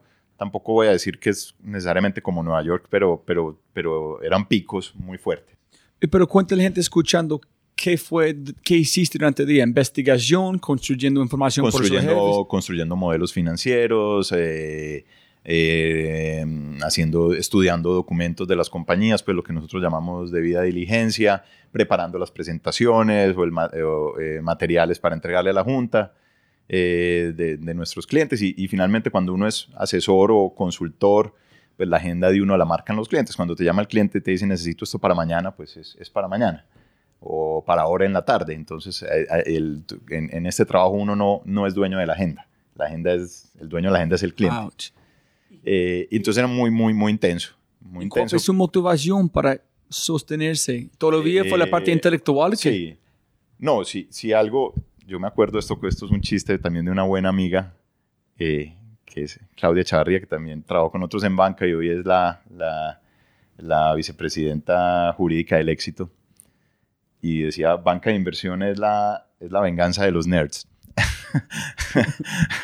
Porque todos gente que le gusta estudiar, que es orientada al logro, que le gusta saber más, curiosa, eh, es parte de la cultura. Eh, Pero es un bicho raro en el sentido, tiene que ser un nerd y muy competitivo. Muy, Es sí. como ser un futbolista cruzado con un ingeniero desarrollador de Sí, Google. Es, es muy particular. Eh, eh, eh, ese interés de, de- pues ese apetito de, curiosidad intelectual es, es- es- es- lo que mueve principalmente la gente. Y, y lo otro es que es gente orientada al logro. En el equipo, el perfil, todo el mundo quiere, quiere lograr cosas. Eh, entonces, pues eran jornadas muy intensas y ahí estuve, fui en, banca hay un tema que es como pues es un, es un plan de carrera que le permite en la medida, es más como una compañía de servicios profesionales que en la medida que uno va acumulando experiencia y contribuyendo a los resultados te van ascendiendo. Entonces ahí pasé pues por era gerente, gerente senior, que es básicamente haciendo lo mismo, pero con mayor responsabilidad y mayor alcance. Y después director en el área de finanzas corporativas y un día también se fue se, fue- se renunció uno de los vicepresidentes como de- de- del área comercial eh, de banca y también me dijeron a mí, usted. Y, y yo, bueno, listo, ahí me senté. y ahí estuve, estuve un tiempo y, ya haciendo algo más nuevo que era ser comercial, porque yo era un poco más dedicado a lo que nosotros llamamos ejecución, más, más técnico. Eh, y ahí pasó eso y estuve estuve un año y pico y pasó una anécdota que no, pues, digamos, no lo alcancé a, a saborear del todo el, el puesto porque el- en, en mi, llevaba como un año y tres meses y tuve una entrevista oculta. Hoy digo entrevista oculta, pero estaba hablando con una persona de, de gestión humana Es una entrevista oculta. que me estaban entrevistando y yo no, no sabía. Y pero cómo es, hey, ¿qué tal? Sí, yo te- tomar un café? Tuve una reunión con una persona de gestión humana que nos atendía, pues, para, para, nos apoyaba para las necesidades de desarrollo, pues, de nuestro equipo y todo. Y, y entonces yo a finales del 2012 me senté con ella a hablar de, nece- de como el plan de trabajo que yo necesitaba para el equipo en 2013. Entonces terminamos, la- terminamos de hablar lo que yo necesitaba y me empezó a hacer una cantidad de preguntas. Yo me acuerdo, me dijo, ven, ¿y cómo te proyectas en la organización? Y que y yo le dije, no, pues yo, es que apenas llevo, llevo un año y poco más de un año de, de vicepresidente. Yo creo que aquí, en este equipo, pues aquí me quedo un tiempo. Entonces no, no he pensado en, no me estoy proyectando porque apenas estoy empezando acá. Me hizo un montón de preguntas de cómo me veía, que si me quería, eh, me, me gustaría irme expatriado a los otros países, de cómo era, qué otras áreas del banco me gustaban. Hasta que me preguntó, ve, y, Y no sabía que este... no, yo inocente. Esto es como Inocente. echando lora. Ya, era como un 26 de diciembre, una cosa así, fin de año, y yo pues ya estábamos echando lora. Y me preguntó por valores Bancolombia. Y, y entonces me empezó a hacer preguntas de valores y me dijo, ¿y ¿te gusta valores? Y yo le dije, no. Porque era, por era tal, era tal la inocencia que yo ¿Pero por qué no? así. Porque ¿En qué es entonces- Valores? Bueno, entonces Valores es la compañía, la sociedad comisionista de bolsa del, del grupo. Y, y le dije que no, y él me dijo, pero ¿y no te gusta? Y yo pues, no dimensionaba, de- yo de, de nuevo no dimensionaba, y pues me empezó a hacer preguntas, y me vio la cara, me dijo, pero ni siquiera de presidente. Y dije, no, pues no me lo creí, pues dije, no, es que yo tengo, pues tengo 35 años, y, y allá hay un señor que es una institución en, el, en este país y en el mercado de valores colombiano, que es Emilio Echavarría, y yo dije, no, pues que ese señor, pues ahí le queda cuerda todavía, yo no me, no me lo imaginé, yo dije, ah, no, pues de pronto el presidente, pues, pues, eh, pues, pero uno para poder ir allá eh, tendría que pasar esto, esto, esto, esto, como para que uno pudiera hacer esto, esto, si no, pues como que no, no, yo no me veo. Eh, eso fue como un 20 algo, fin, última semana del año. Y yo me quedé con eso. Hasta que un día por allá en febrero me llamó en ese momento la persona, Sergio Restrepo, me llamó y me dijo, eh, una reunión, también oculta, porque me dijo, vení, presentame una cosa de un cliente, contame cómo vas con este cliente. Entonces fui a la oficina de él. Eh, incluso con tal, la inocencia fue que le dije a uno del equipo, vení, acompáñame, que, que vos conoces bien este tema, a otro del equipo. Y bajé, y entonces hablamos del tema, y al final se acabó la reunión, y me dijo, no, pero vení, quédate vos un ratico. Y ahí fue, me dijo, bueno, eh, ¿te interesa ser presidente de Valores Bancolombia? ¿Otra vez? Sile otra vez, y yo, silencio incómodo. Yo, pero yo creí que era, que era chiste. yo no, no, me lo creía de nuevo. Yo veía a, a, la, a, Emilio en ese momento, que es una institución, yo decía, no. Entonces dices, ya dije a la muchacha, no. Eh, sí, yo le dije, y ahí como que ahí mismo me acordé de la conversación que tuve en, en, en, en diciembre con, eh, con esta persona de gestión humana y, y, entonces me vio como que yo no respondía y me dijo, muy en su estilo, me dijo, bueno, si no se decide, se lo ofrezco a otro. y dije, ah, bueno, no, sí, sí quiero, sí quiero. Y, así fue como llegué a Valores el primero de marzo del, del, 2013, cambio de carrera, aunque yo ya tenía esa formación básica de haber trabajado en una mesa de dinero en Corfinsura, no había trabajado en bolsa, eso también tenía una responsabilidad como con, las mesas de distribución del banco, que sí era un poquito más parecido a lo que yo hacía en Corfinsura. Entonces yo tenía nociones, pues tenía bases, pero fue un reto grande, pues porque llegué primero, llegué el primero de marzo del 2013 y me acuerdo con terror ese día cuando uno entra a la mesa de dinero, aquí abajo, son 200 personas, no sé si has entrado allá a la mesa. No, pero espera, cuando la entrevista escondida o oculta sí. fue en como el final de diciembre. Diciembre de 2012. ¿En cuándo hablaste con...? Febrero de 2013, dos meses después. ¿Y tú dijiste sí? ¿En cuándo iniciaste? Eh, 15, 15, 20 días después. Primero de marzo del 2013 empecé. Entonces aquí es mi pregunta. Si tú en esta entrevista con esta mujer está pensando imposible porque este, este, este, no puedo imaginar la competencia, la gente que van a ver Jean-Pierre llegando ¿Cómo así? ¿Presidente? ¿Por qué? Yo no confío, no, este no hizo este. No, no, ¿Cómo ganar el respeto? Fue, fue sorpresivo, ¿no? Eh, ¿Cómo ganar el respeto? Esa, esa la he reflexionado sobre eso con, con humildad. Porque finalmente yo llegué a dirigir un equipo que, todas las personas, pues el, el, equipo directo, el grupo primario, pues son personas más expertas que yo. Chévere, pues es, la, es mejor. Sí, o sea. rodearse con gente que son más sí. inteligentes. Sí, pero sabían más del negocio que yo. Entonces, pues imagínate, yo, yo pues muy rápido dije, esto, la curva de aprendizaje va a ser empinada. Esto va a ser muy, eh, me va a tocar pues duro aprender y ponerme a tono acá. Entonces, pues traté de, pues, de lo que dije, había que ganarse la confianza y, de estas personas y, y pues, eso es lo, más, lo, de este equipo, pues que sobresalientes todos, pero pues con humildad, demostrando que no, no me da pena decir que no sé. Es que, y hacer preguntas, muchas, muchas, muchas preguntas y pidiendo la opinión y, y, y, ese ha sido, pues, digamos, una de las cosas que también lo aplico en ese momento en mi trabajo allá en Valores y sobre todo desde que he sido jefe, es, es y yo tengo una frase que se le digo a todos los que contratamos hoy en, en, el equipo, que digo, aquí triunfan las ideas, no las personas. Eh, es el, el, uno para ser, yo creo que uno para ser buen jefe tiene que, lo primero que tiene que hacer por la mañana en, cuando se levanta es, es coger el ego y dejarlo guardado en, en un cajón y irse para el trabajo sin, sin ego. Yo no creo que uno pueda ser buen jefe teniendo, trayendo el ego a la oficina. Eh, ¿Y cuando ofrecieron el trabajo? ¿Tú qué dijiste? ¿Tú dijiste que decir sí o no en este momento? Sí, ah, no, me dijo, porque muy en su estilo, me dijo, me vio que estaba como pensando, yo procesando el, el golpe y me dijo, si no se decide, se lo, si lo va a pensar mucho, se lo ofrezco. No dijiste, ¿puedo llamar a mi esposa? Dame no, dos minutos. No, nada, ahí en su estilo, en el estilo de Sergio, me, me cogió así. Y me vio pensando 30 segundos y me dijo, se lo voy a ofrecer a otro. Yo, no, no, no, yo, yo sí quiero. ¿Cómo fue la conversación cuando llegaste a la casa? Eh, esposita, tengo que llamé decir... A, no, llamé a mi esposa, salí de allá, porque la conversación con él fue pues no fue la tradicional, que me sentara y me iba a explicar, no, me, pues me dijo, listo, eh, listo, Trancas. yo quiero, bueno, chao, que tengo otra cosa para hacer. Y ahí, ahí me dejó. Después hablamos más, más, detalles. Y pues llamé a mi esposa, de nuevo emocionado y asustado.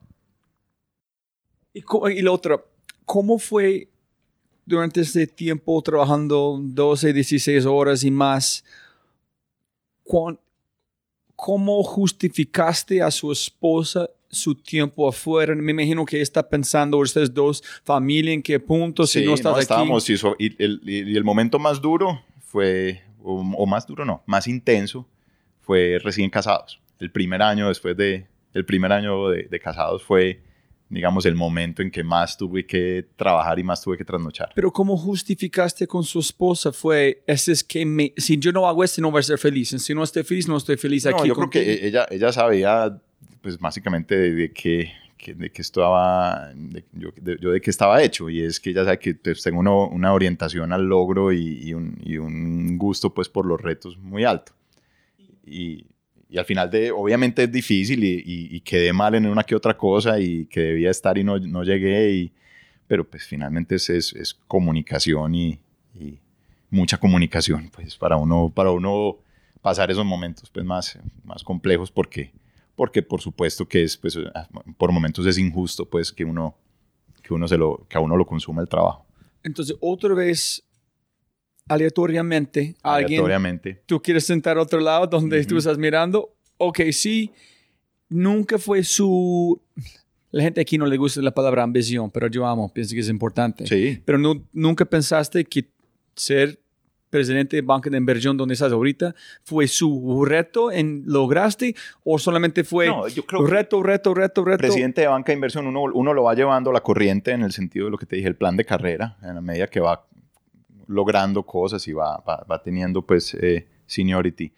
Y uno lo veía muy pues yo lo veía como algo posible pero muy lejano. Porque porque no eh, había sabía que en, en banca sobre todo primero había gente muy buena delante de mí. Y entonces yo, yo decía pues no esto es una aspiración digamos romántica pero pero chévere tenerla estar al frente de banca algún día pero me pasó fue la, la, vuelta pues distinta, el, el- camino tuvo un desvío y me fui, me fui para valores. Y valores y las, las mesas del banco y allá fueron tres años y que en que fui pues muy feliz porque eh, vi, otra, vi un mundo nuevo, eh, gente de nuevo maravillosa, diversa, eh, eh, experta, eh, y un, y, un, y un ambiente de trabajo muy chévere, que dentro de las mesas de dinero el trabajo, el, el ambiente de trabajo también es muy, es muy chévere.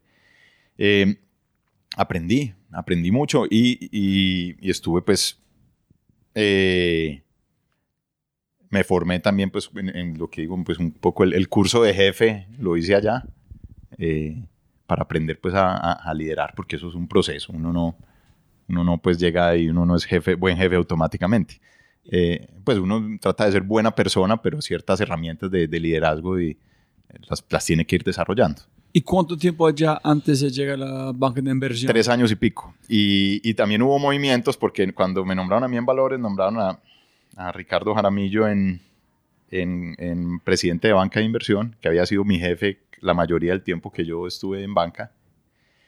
Y bueno, entonces esté aquí y el, y, y el, otro acá. Y bueno, y yo llevaba tres años en, en Valores y a Ricardo lo nombraron mmm, CFO de Grupo Sura. Se fue para allá y entonces hubo otro Ricardo... movimiento, Jaramillo. Okay.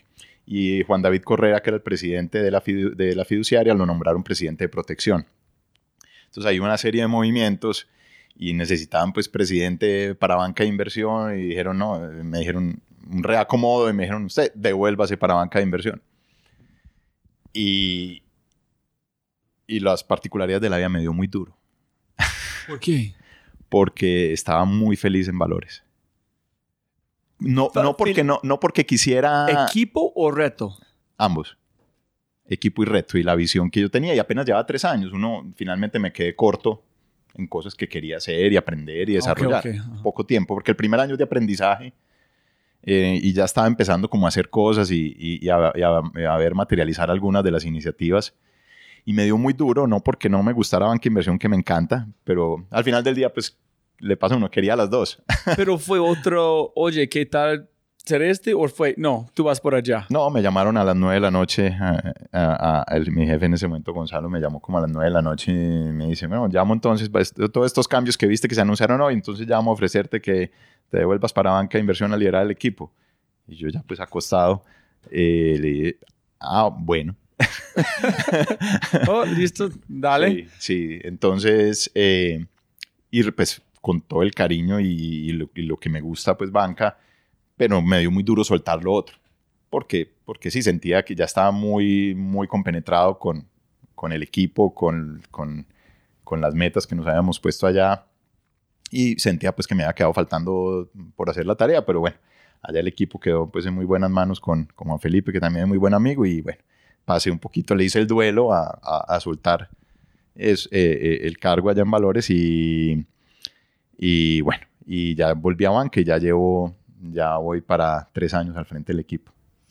Y cuénteme, tú has pasado como, pensé que siete o ocho clases en Harvard de la parte ejecutiva. He hecho varios. Uno en Stanford. Sí, he hecho varios programas, también con la suerte del apoyo que le da uno este, este grupo pues para, para formarse y eso ha sido también muy, muy definitivo en, en, mi formación, pues en mi, en, mi, carrera. ¿Cómo fue la Behavioral Economics? Behavioral Economics fue más allá de la teoría, pero fue muy particular porque, porque al final me sentí como que, como si a los, como los niños chiquitos cuando se dan cuenta que, que le conocen los trucos a los magos. como los, los, los nudges o los, los pequeños empujones que uno, que uno recibe para actuar o que lo condicionan para actuar de cierta u otra forma, eh, que están ocultos muchas veces y que entonces empecé como a reflexionar de muchas decisiones de que ha hecho que toman el paseo y me, si tengo control o no tengo, no tengo control. de nada, me llevaron, me llevaron. Y no, impresionante. Yo, yo creo que hoy firmemente creo que en este mundo pues digital y todo lo que viene en el mundo, creo que que en el futuro lo que va, a marcar la parada es, es el, eh, la psicología del comportamiento, eh, eh, es, va a ser, no es, no es la tecnología, es la psicología del comportamiento. Los hábitos que te creas, las decisiones, cómo las tomas. Qué te motiva a, a, tomar un camino en vez de otro. Si tomaste la decisión o inconscientemente. O la, tomaron por ti y no te diste cuenta. Sí. No, eso fue, fue, no creí que el mundo fuera, perdí la inocencia en ese, en ese curso. Eh, ese fue muy chévere, pero el que más resalto y uno que pues, me marcó uno que se llama Leading Professional Services Firms. Y allá lo, lo, pues, fue el que más me gustó de, de, los, de los cursos que he hecho y, y tal vez por un profesor que pues ahorita te dije en la, en la previa que hay veces a mí el, el espacio de, de atención me dura poco pero yo no recuerdo nunca haber estado en una clase en la que yo no haya podido parpadear ni siquiera. Y fue con un profesor allá en, en, Harvard que se llama Thomas DeLong. ¿En qué hace? Y él era un profesor de, de temas organizacionales, pues era de, de la práctica de, de eh, organizational management, si no estoy mal. Y el tipo hablaba pues de liderazgo y su, su, su ruta de, de, investigación y con lo que daba las clases era era pues de, liderazgo, pero muy enfocado en los, en los inhibidores del, liderazgo, el, miedo a tomar riesgo, el, eh, el dilema del síndrome del impostor, la ansiedad, eh, la soledad, una cantidad de cosas que son inhibidores del, del desarrollo del liderazgo. ¿En qué año tomaste este clase? 2011. ¿Y por qué fue tan, no sé cómo se dice, capturador o como... Porque primero el tipo un genio. Y el contenido era pues maravilloso, pero lo que el tipo además era muy histriónico, era un showman. Se movía por todo el salón, gritaba, cantaba. Eh, era súper, era, era un show. La clase, yo no, no pude ni parpadear mientras, y fueron varias clases con él. ¿Y cuántas personas en esa clase? Eran dos salones, cada salón de unas 50 personas, algo así. Son no tan grande. No tan grande. suficiente espacio para interactuar con él también. Sí, mucho. Y bueno, y eso, pues por todo lo bueno que tuvo ese curso, pero él escribió un libro que es uno de los que más me, de estos pues, de libros de negocios, de los que más me ha gustado y me, me, me ha definido y después lo puse en práctica, que fue, se llama Flying Without a Net. Y básicamente el, el, el, fondo del libro es, es cómo al salirse de la zona de confort uno crece y de que hay que tomar riesgo y exponerse. ¿O qué tipo de riesgo? Eh, de, de, salirse de, de, lo conocido, de exponerse a, hacer cosas nuevas, a, a, a medirse. Y uno dice, si usted no sale de la, de la zona de confort, no crece. Pero tú piensas, Jean-Pierre, que ese es similar eh, riesgo que tú haces en el sentido, quieres más conocimiento posible, pero al mismo tiempo tomar un gran riesgo, o es completamente diferente. Es decir, si alguien va a decir, oye, inténtelo hacer tocar saxofón en frente a un público. No, no, no, no, sé cómo hacerlo, ni, ni respirar nada. Entonces, yo tengo suficiente conocimiento que ese no es el riesgo que quiero tomar. Pero alguien diga, hablar en frente de 5.000 personas sobre la creatividad. Pero el riesgo, el riesgo digamos, el, el curso lo hice en 2011. Y después nos dieron el libro y me lo leí pues cuando llegué a la casa. Y lo puse en práctica. Se me quedó, me gustó el libro, pero no, digamos, me gustó. Pero no fue pues el libro gran revelador en el momento en que lo leí. Pero fue cuando llegué a valores porque yo siempre miraba, llevaba siete años subiendo un escaloncito a la vez en banca. Mi zona de confort, porque conocía el equipo, conocía los retos, conocía lo que pedían los clientes, y seguro llegaban desafíos nuevos, pero era, estaba en, mi, en, el mundo, en un mundo que yo ya me sentía cómodo. Que te pongan al frente de un equipo del que, del que no eres experto, del que sabes mucho menos que las personas que están allá, me sacaron de mi zona de confort. Y, y solo fue, al, y, cuando empecé a hacer eso, mismo me acordé del libro y volví lo, lo, lo, lo, volví a leer. Porque claro, pasó todo lo mismo, el miedo que le da a uno no sentirse a la altura del reto, eh, eh, ansiedad, eh, dudas, impostor syndrome, todas esas cosas surgieron ahí. Y, y es como uno, el, el, la gasolina que es estar a la altura del reto siempre, pero, pero cómo, cómo manejar esas, esos, esos sentimientos. Y, y, pero fue muy casual porque yo, pues, yo sentía que en valores estaba aprendiendo y, más o menos las cosas salieron bien, a mi juicio, creo que salieron bien. Eh, pero solo fue cuando volví a banca de inversión a los tres años que me di cuenta que, que volvía a mi equipo anterior, pero muy cambiado. O sea, dije, cuando llegué a banco y volví, ya, digamos, pasó un tiempo y dije, crecí. Crecí mucho mientras estuve en, en valores.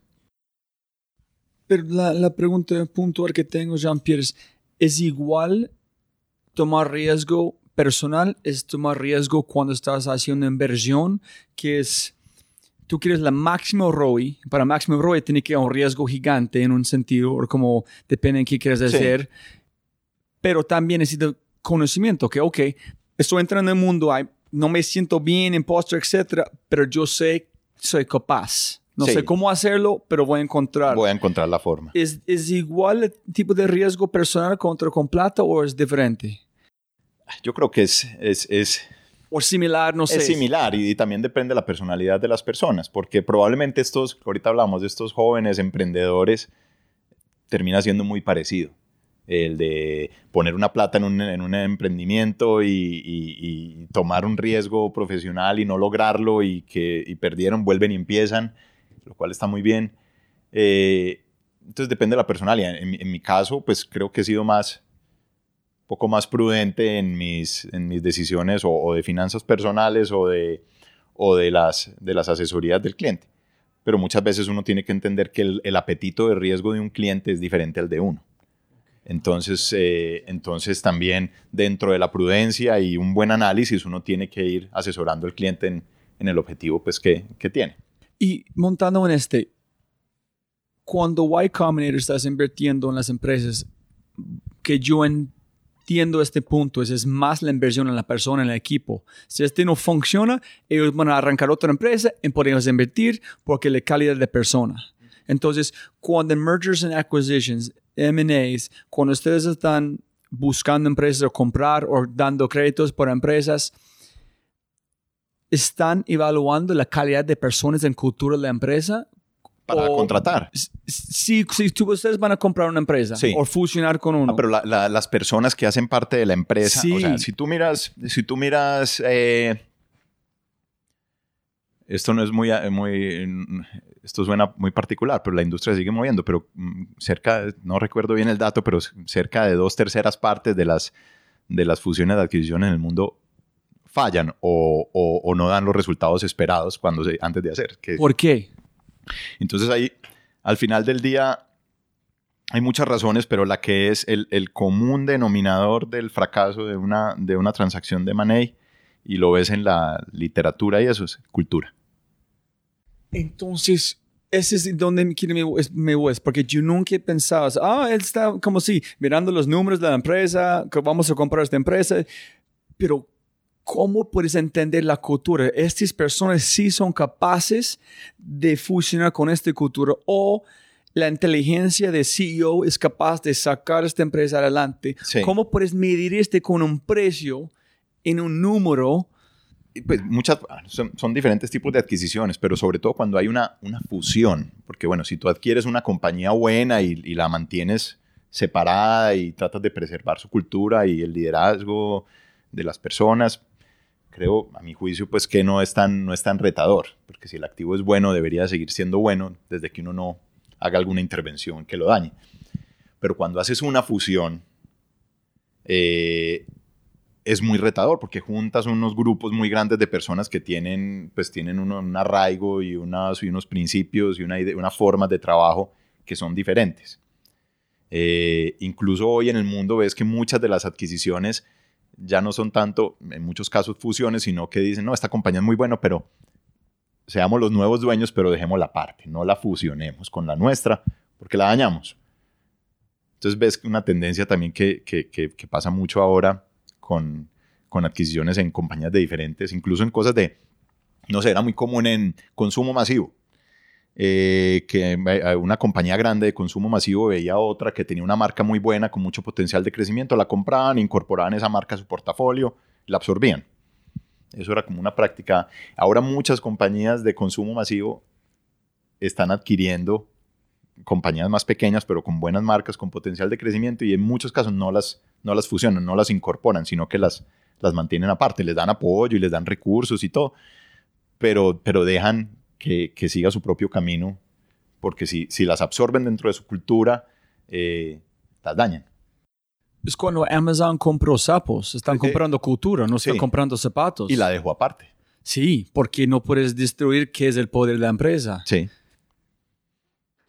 Y cuando ustedes hacen como están construyendo, no sé, puedes explicarnos un poquito sobre bonos para ver, ¿estás pensando en la cultura de la empresa también? ¿En contratan psicólogos, filósofos, sociólogos para ese tipo de cosas? ¿O es más números? No, es más números y pues al final del día uno lo que evalúa, pues más, más allá de los números es la, pues, para salir al mercado público de valores es uno la idoneidad de la, de la empresa y sus directivos y sus dueños y, y, su, y su plan. ¿Cuál es su plan? De negocios y a dónde quieren llegar y para qué necesitan esa plata, bien sea si son acciones o bonos, qué van a hacer con ese dinero y, cómo van a y cómo la compañía pues va a generar va a, ser, va a generar valor para retribuirle a los accionistas o, a los acreedores, a los que les prestan. Cuando ustedes están armando el pitch deck para hacer cualquier tema que ustedes hacen, hay un form, formularios que siempre usan la misma cosa o tiene que tomar todo? ¿Cómo es el proceso? Hay unos mínimos, pues hay un hilo conductor que uno sabe lo que quisiera ver un, inversionista. Eh, tiene ciertos grados de libertad de que pues, en, cosas que queremos resaltar en un caso, en una compañía le resultamos, hay que resaltarle las marcas o en otras la tasa de crecimiento, cosas así. Eh, pero, pero sí, hay, un, hay como hay como un hilo conductor y una metodología pues de lo, de lo que uno, como uno presenta un caso frente, frente a los inversionistas. Ojo, pero son inversionistas y aquí pues tengo que reconocerlo, nosotros todavía no estamos hoy en el mundo del, del venture capital, al menos nosotros como, como asesores, alguna cosita hemos hecho, pero pues menor.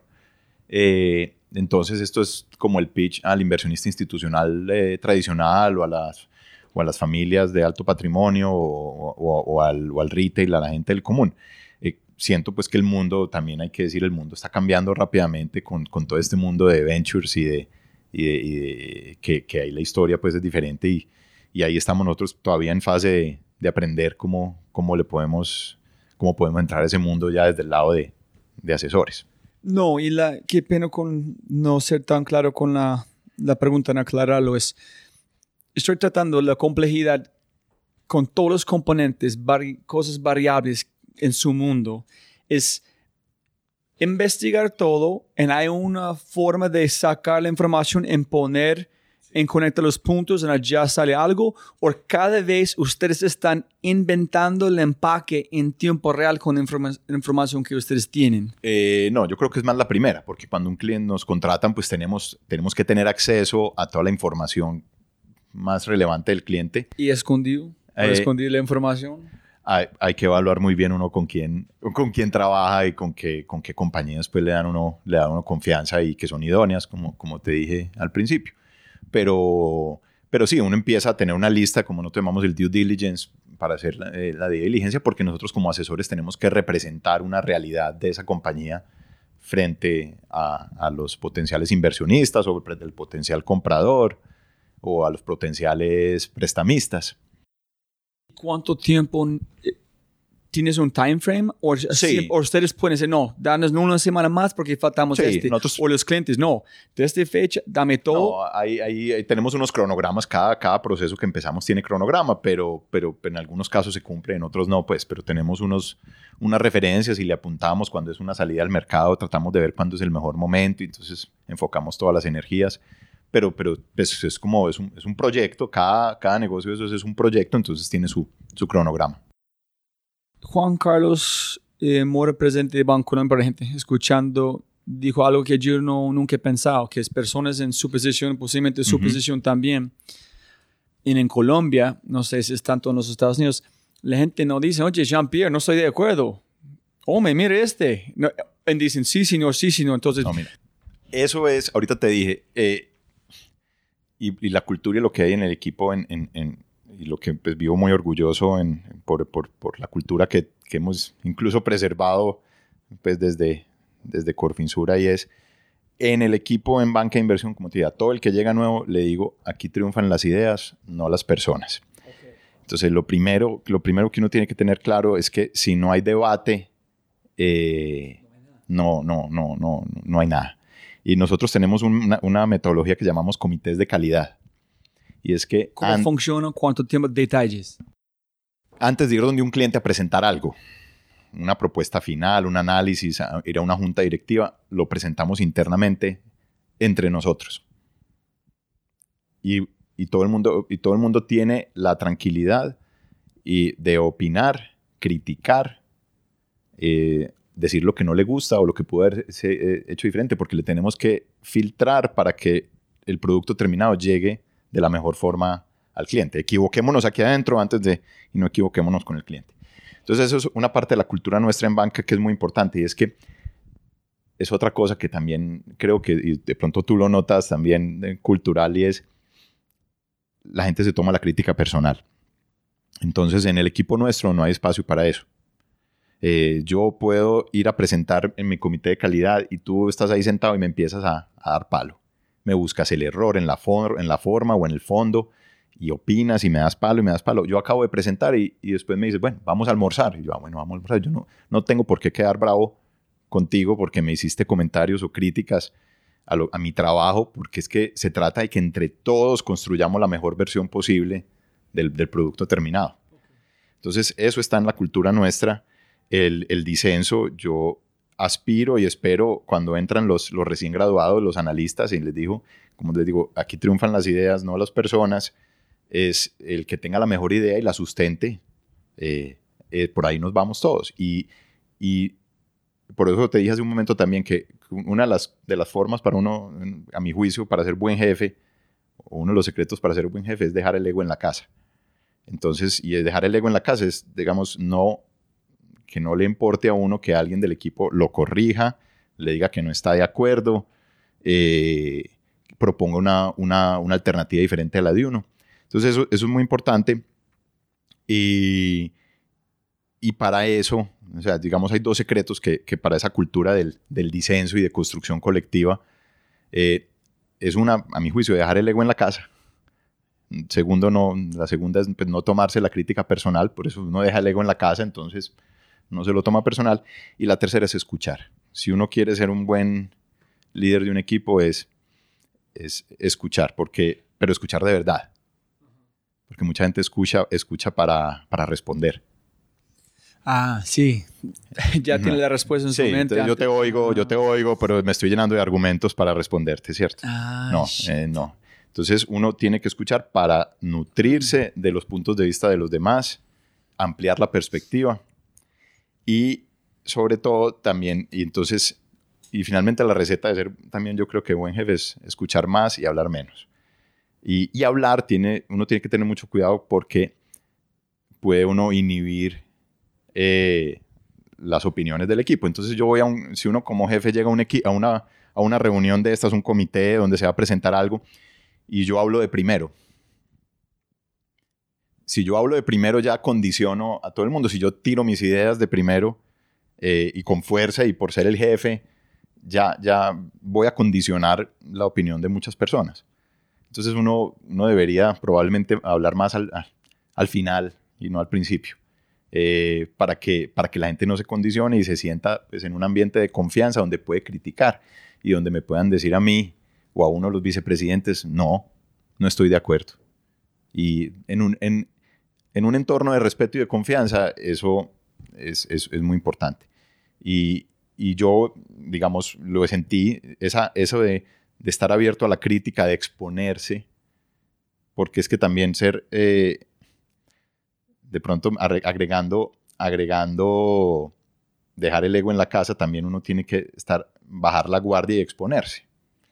Eh, para, digamos, para poder ser un buen líder del equipo y uno no se las sabe todas. Eh, la última palabra no es la mía, ni más faltaba, es, es, son las mejores ideas. Eh, y si uno se expone y está abierto a, a, esa participación y, y, a puntos de vista diferentes a uno, yo creo que es muy valioso. A mí me, eso es una parte de la cultura de banca que es muy fuerte y ha contribuido mucho a, formar la gente que formamos. Ahorita hablabas, eso viene pues desde, desde casi los 30 años que tiene este equipo. Es, es esa formación eh, eh, y esa exposición al conocimiento, a nuevas ideas, a otras perspectivas y al mundo exterior también. Ya te voy a explicar eso, a qué me refiero, qué es lo que forma y desarrolla el talento y probablemente por eso ves, ahorita que decimos la, enumeramos la cantidad de personas que han pasado por, por este equipo de inversión, que de banca de inversión, que, que hoy ocupan posiciones pues, relevantes en, en el país. Y, y, si me preguntas cuál es, dónde está el secreto, yo digo en dos cosas. Uno, en esa cultura interna que te acabo de, de explicar. Y, y, dos, es en la exposición. Porque sí, tenemos gente inteligente, orientada al logro, con buena formación académica, ambiciosa, en el buen sentido de la palabra, pero, pues, pero el mundo está, digamos, hay mucha gente así en, en muchos equipos. pero es normal y es lo deseable. La diferencia, cuando me preguntan a mí por qué la gente que ha pasado por este equipo de, de banca de inversión eh, le va tan bien o porque es considerada una fábrica de talento, para mí es la exposición. ¿Y a, ¿Y qué me refiero con eso? prácticamente la mitad de nuestro tiempo, a veces más, pasa por fuera de este edificio eh, o de, los edificios del equipo que tenemos en Bogotá. Pasa en las oficinas de los clientes. Entonces vemos el mundo a través de... El job to be done, el problema de las personas. Sí, ahorita también te hablo de eso. Y, es, y nos exponemos a, hacer muchos trabajos en equipo con otros bancos eh, globales, con abogados colombianos, con abogados globales. Entonces uno ya un poco deja de mirarse el ombligo y, empieza a ver, tiene una exposición al mundo que, que, te abre la, perspectiva. Y esto es eh, la, la, capacidad de aprender y de estar abierto a aprender y a nutrirse de nuevas ideas. La, la logras así. Si tú estás todo el día metido en, en tu misma oficina y con la misma gente que se parece a ti, que opina como tú, eso no, no, no, no, te quedas corto. Groupthink. Sí, sí. Entonces, una consecuencia de su, que tiene que hacer en su trabajo, la manifestación es las fortalezas que ustedes tienen, porque sí. tiene que hablar con el cliente, tiene que ir al cliente, en este como en trabajar con personas afuera, empiezas a tener perspectivas diferentes sí. que en la manifestación puedes mejorar las ideas, pero es a través del cliente todo. Y es un tema de, de, abrir la perspectiva, de no creer que uno tiene todas las respuestas, que, que en el mundo, en el mundo eh, esa construcción colectiva de aprender de los demás, de los que ya han recorrido el camino, es, es muy valiosa. Y hay un tema cultural, eh, pues que también yo, yo tengo una buena anécdota con eso y es de, de esta ciudad. Es, y es un poco que, pues tú lo has visto un poco en la, en la idiosincrasia aquí en Medellín, es una tendencia a creer que, que uno se la, que, que la gente se las, se las sabe todas, ¿cierto? Eh, entonces, alguna vez, yo en mi trabajo en valores, yo es una buena anécdota, eh, Juan Gozaín eh, es cliente. Que conoces pues a Juan Gozaín, pues que es un periodista pues de, de mucha reputación aquí en Colombia, además tiene su, su vena eh, artística y, y, literaria, es un señor muy especial. Entonces lo fui, lo fui a visitar. Entonces el tipo no, no, yo no tengo, yo estoy jubilado, lo recibo en mi apartamento. Entonces allá fui, en Cartagena, y las visitas con él eran de tres horas, porque te cuenta anécdotas, es súper, súper chévere. Y me acuerdo mucho de una que me dijo, es que ustedes en Medellín tienen un problema. Y yo le digo, ¿en cuál? Las montañas. Yo no lo había visto así, me dijo, ¿por qué? Usted está parado en Medellín y para donde mire usted hay montañas, hay límites. Visualmente. Visualmente. Y eso forma a pesar de que, los, que por un lado la cultura antioqueña, eh, esas montañas les ha hecho que, que, nos esforcemos y, que busquemos soluciones, pero dice, usted tiene un límite. No, entonces el apartamento de él es un piso 20 con vista a la bahía. Entonces me dicen, en cambio, mire nosotros los costeños, infinito, porque me, me señalándome el mar. Siempre me acuerdo de esa, anécdota que él me decía, los límites que le imponen a usted las montañas lo hacen pensar pues más con un pensamiento pues un poco más limitado. En cambio él siempre me decía, nosotros los costeños vemos el mar, que es infinito. Así me decía. Eso es una buena anécdota. ¿Tú piensas que de verdad tiene una limitación para sí, nosotros? Sí, sí, pues en la cultura, la cultura aquí, o sea, tiene cosas muy buenas, porque nos ha hecho ser lo que somos y resilientes y esforzarnos y una cantidad de cosas, pero, pero definitivamente hay que mirar más para afuera y, y ampliar. Mm sí. bajar, derribar barreras y... Y, y también ese es muy chévere que dijo que uno ver como al mar está en el desconocido. El sí. desconocido es el poder, el conocido no significa nada, es que yo no sé es el poder. ¡Wow! Hay tanto que yo no sé. En sí. aquí, ay, yo no conozco todo porque es adentro de las montañas. Así como es. de, ay, wow. Así es. Qué calidad. Entonces, esa es una de las cosas que se me, se me, se me quedó grabado siempre y siempre lo recuerdo mucho por ese, ese comentario y es esa exposición que nosotros teníamos en banca nos, nos ha permitido viajar muchísimo. Tendemos los clientes en Centroamérica, en Perú, hemos hecho negocios en Chile, eh, eh, vamos mucho a Estados Unidos, a otros. Y eh, esa forma de viajar y exponerse representando a tus clientes o buscando un objetivo del trabajo es valiosísimo, es muy valioso. Yo creo que ese es el elemento diferenciador de, del talento de este equipo y sobre todo que lo logras, que logras esa exposición desde muy joven. Eso, ese es para mí ese es el elemento de, que más, más significativo de todos. Cuatro preguntas muy puntuales antes de llegar a las últimas. Uno es, ¿qué haces cuando okay, tú llegas a escuchar a tu cliente? Ya han hecho su investigación, tienen su información, su due diligence.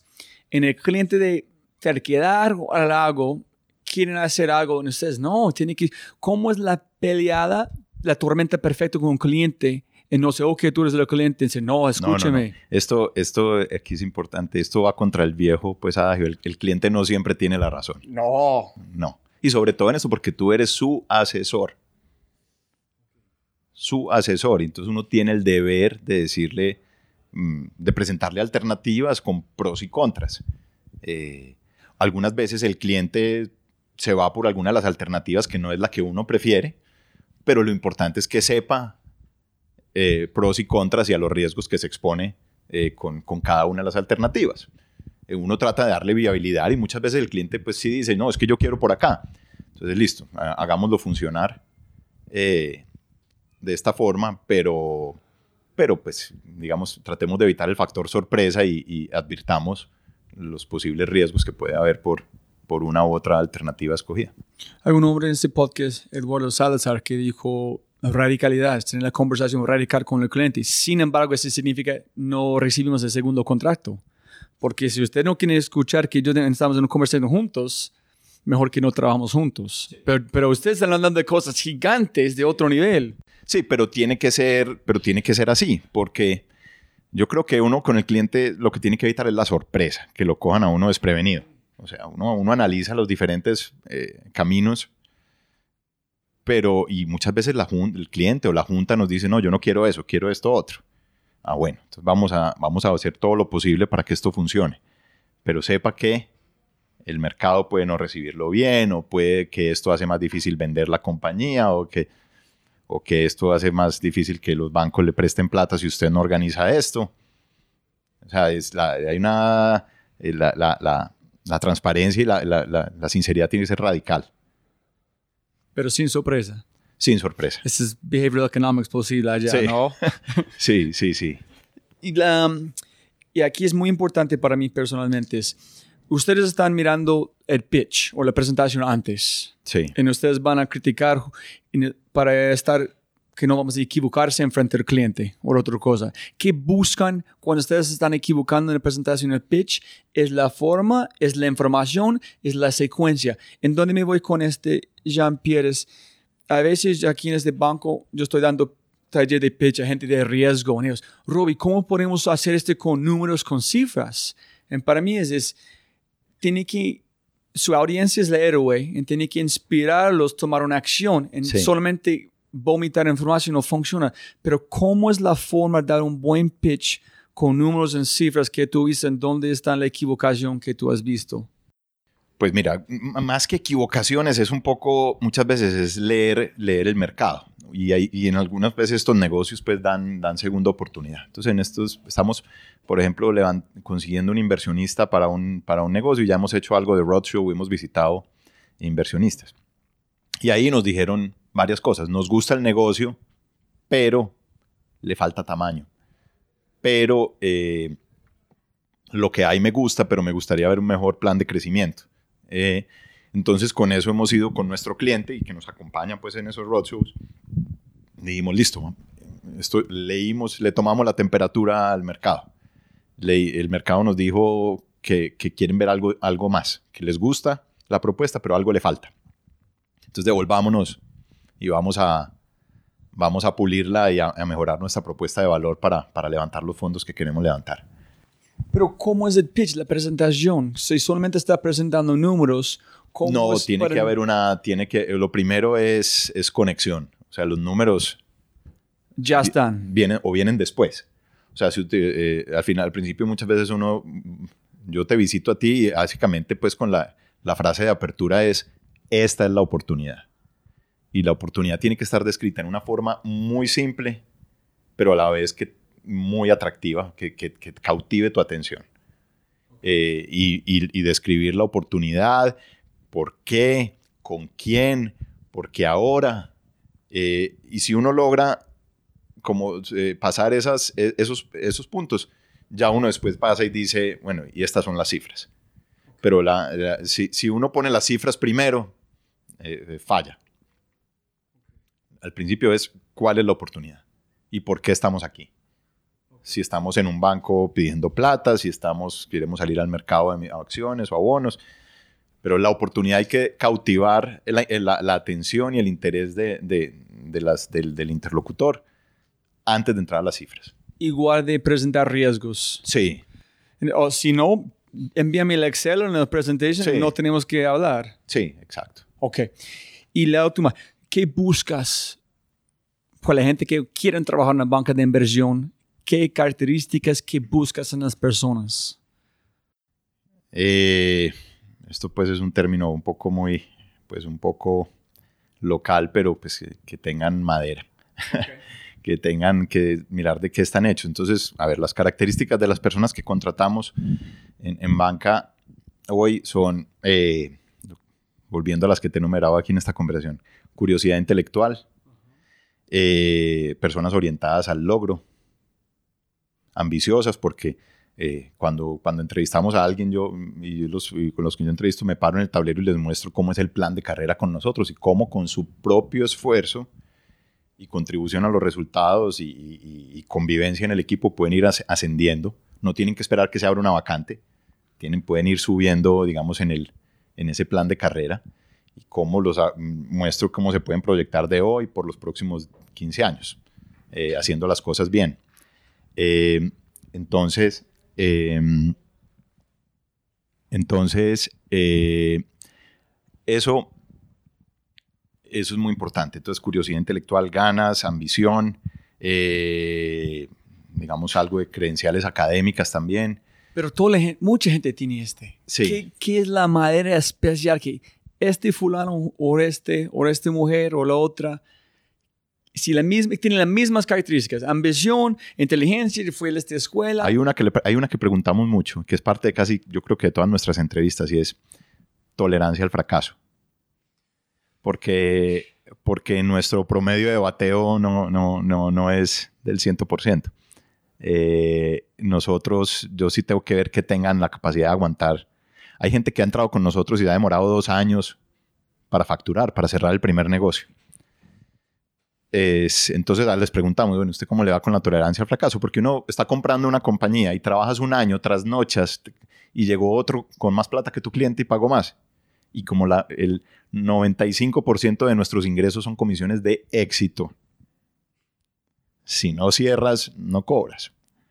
Entonces pues, puede que hayas trabajado un año en un proyecto y al final no salió. O el cliente, o el cliente se arrepintió, o el mercado se cerró, o, hubo una contingencia y, algo inesperado. Entonces, fuera de todas esas características, la tolerancia al fracaso es pregunta obligada en todas nuestras entrevistas. Me regalaste oro. Yo pienso ya es todo. La gente en el emprendimiento le encantan hablar de fracaso, etcétera, perseverancia, pero no, quiten este es la tolerancia de, de fracasos. ¿Cuántas veces recibir un golpe ser antifrágil. Esa es antifragilidad. Sí. Cada golpe tú es mejoras. No es perseverancia, es, aprender, mejorar. Mejor golpe, listo. Tengo más información hasta el punto que tú es una máquina de tomar un fracaso en convertir en éxito. Sí. Y eso también hace que vayas pues, desarrollando, teniendo un poco el, el cuero duro, porque además en este negocio te tienes que, la madera, porque te tienes que enfrentar a, a una junta directiva que no está de acuerdo con tu recomendación o un cliente difícil y te toca llevarlo. O sea, esa, esa resiliencia que, que, que, se construye a lo largo de, de, ese, de, ese, plan de carrera que tenemos nosotros es, es clave. Es clave. Tres libros que han cambiado su vida. O que cada persona de banco debe leer. O... Yo tengo uno, no sé si lo has leído, pero probablemente sé que el autor te lo conoces muy bien pero probablemente el libro que te voy a decir no es el, no es el primero que se te viene a la mente. Y ese, el autor es Clayton Christensen. Entonces, pues, eh, respuesta automática es el Innovator, Innovator's Dilemma, ¿cierto? Pero no es ese. Es eh, How Will You Measure Your Life. Brutal. Eh, ese libro llegó a mis manos por una, por una casualidad. Estaba en uno de estos cursos en Harvard con él. Con Clayton. Sí. Muy alto, ¿no? Muy. Muy, muy, muy, muy. Es muy alto, es como de dos metros. Sí. Eh, pues tiene poder. Sí. Algo que tiene poder. Sí, sí, sí. Y, y bueno, yo llegué a Boston al curso, se llama Building and Sustaining Successful Enterprises. Como, eh, era una semana y él era el líder del curso, él daba como una clase diaria de los cinco días del curso. Y yo llegué un sábado, eso empezaba el domingo, llegué el sábado a Boston y me, fui por ahí a caminar. Eh, a uno le entregan una cantidad de lecturas antes del curso, pues para, para, para prepararse. Bueno, caminé y llegué por allá a la, librería de, de, Harvard y caminé y me quedé dos horas mirando libros. Como que me volteé y vi en una estantería ese libro y me, y me llamó la atención el, el título. No sabía que existía ese libro, no lo conocía lo miré y me, acerqué porque lo vi pues que estaban ahí como haciéndole algo de promoción. Me acerqué, lo miré y yo dije lo primero que dije, pues, es un libro de autoayuda. Entonces como que no, no me, por el título, ¿cierto? No le, no le di como mucha importancia, pero cuando me acerqué más y vi que era escrito por Clayton Christensen, ahí sí le puse atención. Lo revisé por encima y lo compré. Fue, pero fue muy particular porque llevaba dos horas en el bookstore y no lo había visto hasta que ya como a la, salida me lo llevé. Y, me cautivó pues de, principio a fin y básicamente es que creo que es una de las cosas que a mí me, pues, me define, es, pues, es el, sentido del propósito. Él hace un recorrido autobiográfico en ese libro sobre, sobre el sentido del propósito en la vida, en todo lo que, uno, lo que uno hace y cómo se traza, se pone uno metas y objetivos y cómo debe cuidar uno no desviarse del camino ante tantas circunstancias que hay en la vida y compara qué le pasó a sus compañeros de universidad o cómo ha tenido situaciones de familia que ha debido enfrentar, temas de salud y cómo tener siempre la, mirada puesta en el, en el norte, en el, en el, sentido, el propósito que se, que se trazó para la vida es, es lo que lo ha llevado a ser quien es. Yo tuve una pelea con mi esposa por este libro. ¿Por qué? Es porque la, la fue divino para mí este libro. Yo leí por Clayton Christensen, no sé esperando qué van a pasar, pero yo pensé la primera vez que habló de su religión, como ser mormon, yo pensé él dejó de este sus otros libros porque no quiere la gente no escuche que tiene que decir va a ser un sesgo posible. Sí. Pero es la es la tener una esposa, una esposa es como una un negocio, es innovación también. Entonces yo estoy lavando platos, mi esposa llega, no tan feliz para algo, y dice, cuéntame qué es el job to be done, ¿por qué está pagándome ser su esposo? Y de verdad es un negocio. Y para mí fue muy sencillo encontrar la innovación, el conector con familia, entonces, todos, es un negocio, su familia, sí es emocionante, pero es un negocio. Tú quieres que sus hijas crecen, su familia crecen, que gana más plata, son más felices, es un negocio. No, y, y, eso, y para mí ese tema del... Eh, el sentido del propósito es muy, es muy poderoso. Y lo pone también cuando, en su otro libro, del de Jobs to be Done, donde explica la teoría de Jobs to be Done, también uno ve que todo es, ¿cuál es el propósito de esta compañía? ¿Cuál es el propósito de este producto? Ese, ese es uno de mis libros y me gustó tanto que después llegué a Medellín, compré varios por Amazon y se los regalé a, varios amigos. Ese me gustó mucho. Eh, hay uno que también, pues de estos laborales, hay uno de John Carter, eh, eh, A Sense of Urgency, también, el sentido de urgencia, porque yo, yo soy acelerado, muy, eh, y me gusta, y, digamos mis sufrimientos corporativos son hoy principalmente pues por, por velocidad, y ahora pues me gusta mucho pues que la, iniciativa que ha tenido pues Juan Carlos, en, Juan Carlos Mora en, en, en, mandar un mensaje muy fuerte y claro sobre que esta organización necesita velocidad. Dice, ok, muy puntual este. Yo pregunté la misma cosa a Juan Carlos es decir, si todo el mundo, es todo el mundo en este banco quiere hacer cosas, pero se sienten impotentes porque no pueden mover a la velocidad. Si ellos se sienten como este, él dijo, me too, yo también. En si vos, él, ¿por qué no estamos haciendo?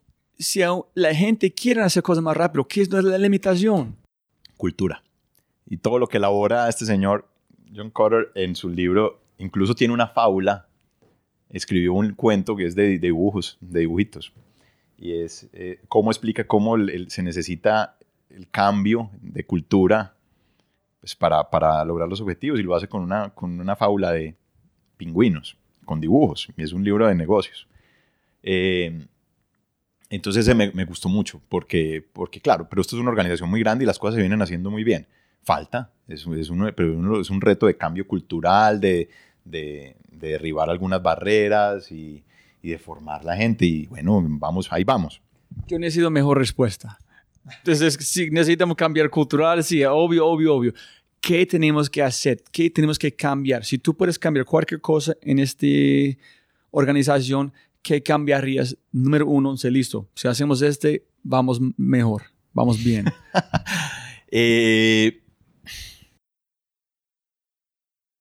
es un chip mental y yo creo que va en línea con lo que con...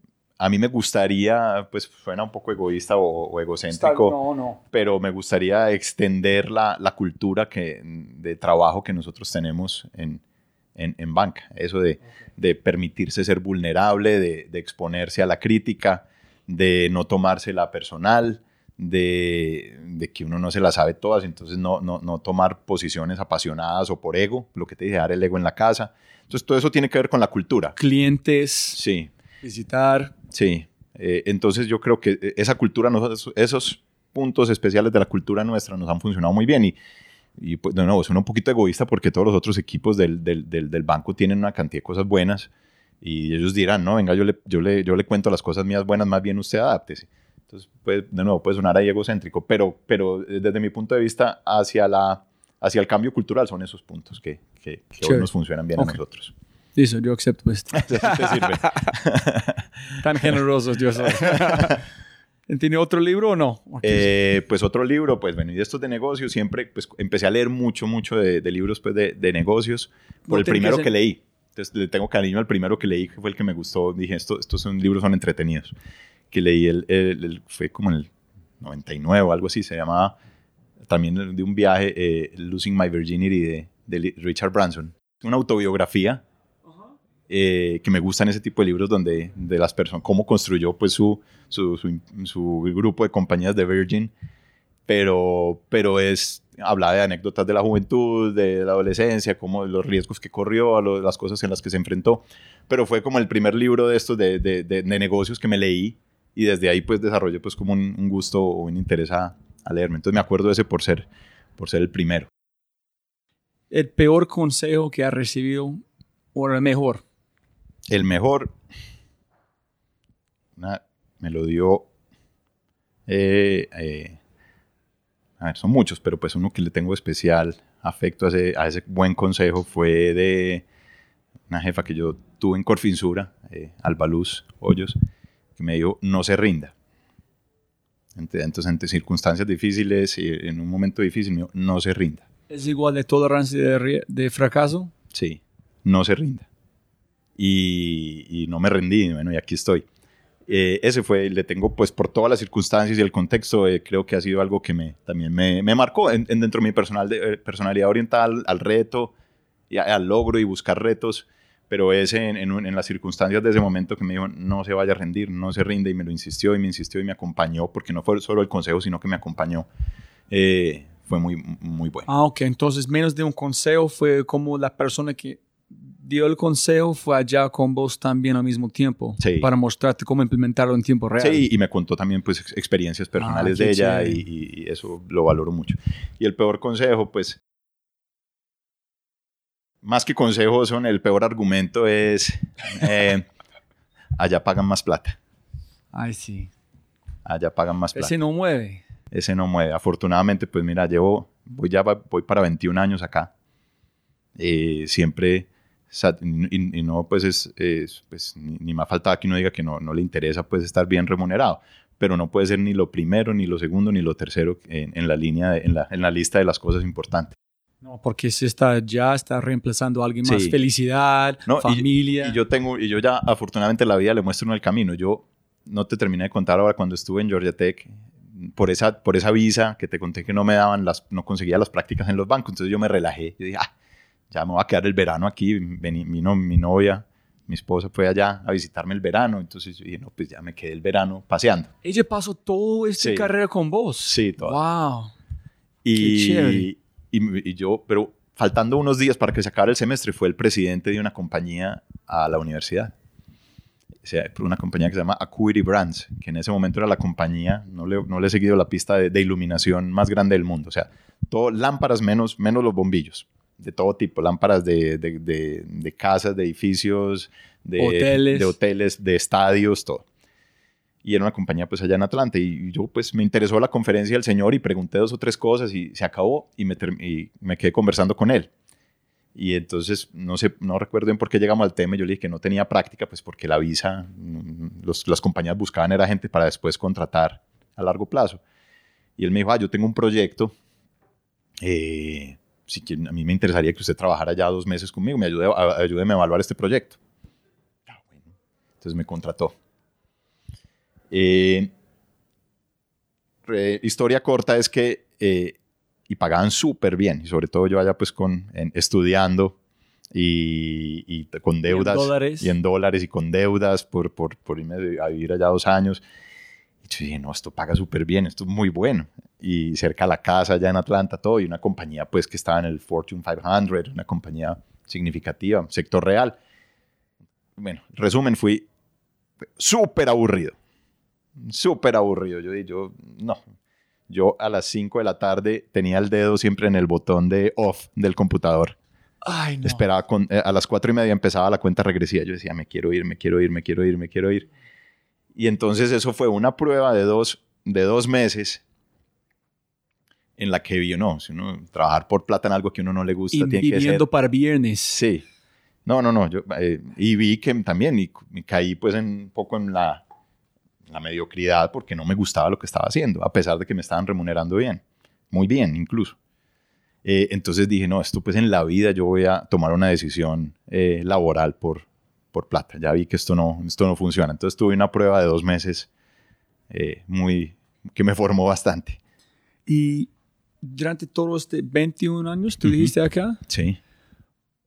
hay un punto donde aprendiste algo o viste algo y desde este punto su vida fue como un salto cuántico en la manera que tú ves el mundo, y tú cambiaste algo que pasó en tu vida que no, después de este yo soy un otro Jean-Pierre, un cambio.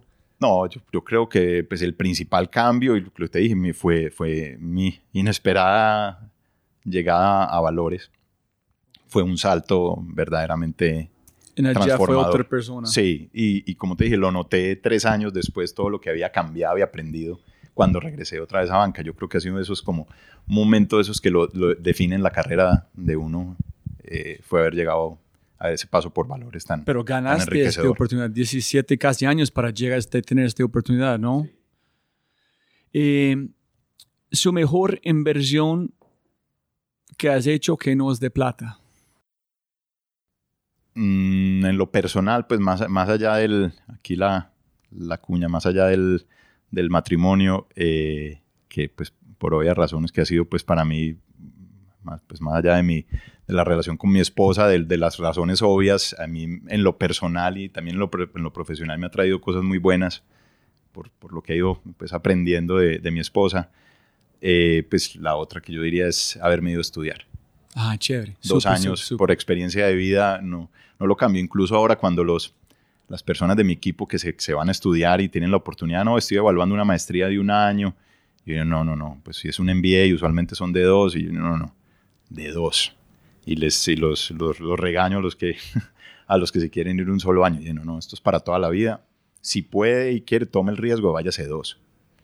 Esto, eso, no, hay, no hay nada, pocas cosas más enriquecedoras que, que esas para, que esas para la vida de una persona y, y para, para el futuro. Entonces yo sin duda eh, la he ido a estudiar eh, y, y el matrimonio.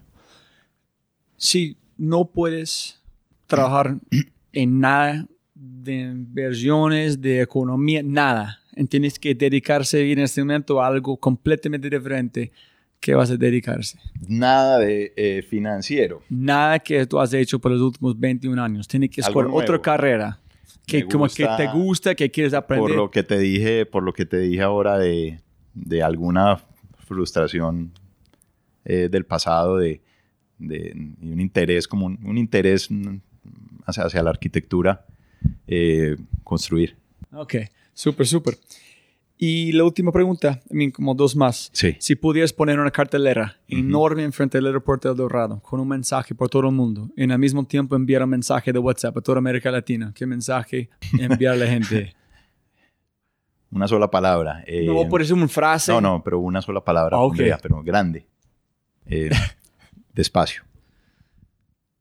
Eh, Pero tú eres un hombre de urgencia. ¿Cómo despacio? ¿Cómo es ese, es- ese yin and yang de qué? Eh, Sí, porque ¿Despacio en qué?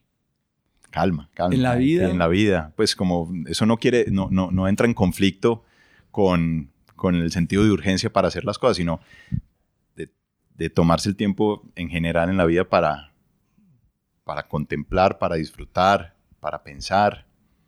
Eh, creo que el, el el mundo va a un ritmo frenético y, y si uno no, si uno no tiene momentos de, para ir despacio, si uno llega a un aeropuerto y si es de vacaciones, con razón, con mayor razón, más despacio tiene que ir eh, para disfrutar las vacaciones. Eh, creo que es como lo que se me, se me viene a la mente y trato de, de hacerlo un poco en mi vida. Soy muy acelerado aquí eh, eh, en, en mi trabajo, pero el- el fin de semana es como si apagar el carro. Trato de, trato de ir muy despacio ya el, el fin de semana, Sí. en los momentos de, de tiempo libre.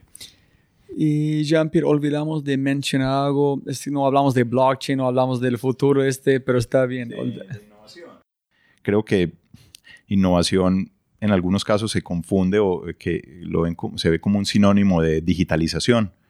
Y yo creería que, pues, creo no, estoy convencido pues que el significado es mucho más amplio y va más allá de la digitalización. Entonces, hay una frase de, de, de Peter Thiel que, que me gusta mucho y es que el mundo ha invertido mucho en bytes y muy poco en átomos recientemente. Y, y creo que eso es como mi opinión. Y nosotros hoy tratamos de innovar a nuestra manera en el desarrollo de, porque nosotros utilizamos Office. Estamos, estamos tratando de empezando a mirar unas cosas de analítica aquí en el banco que nos sirven para desarrollar nuestras propuestas, pero estamos pues empezando.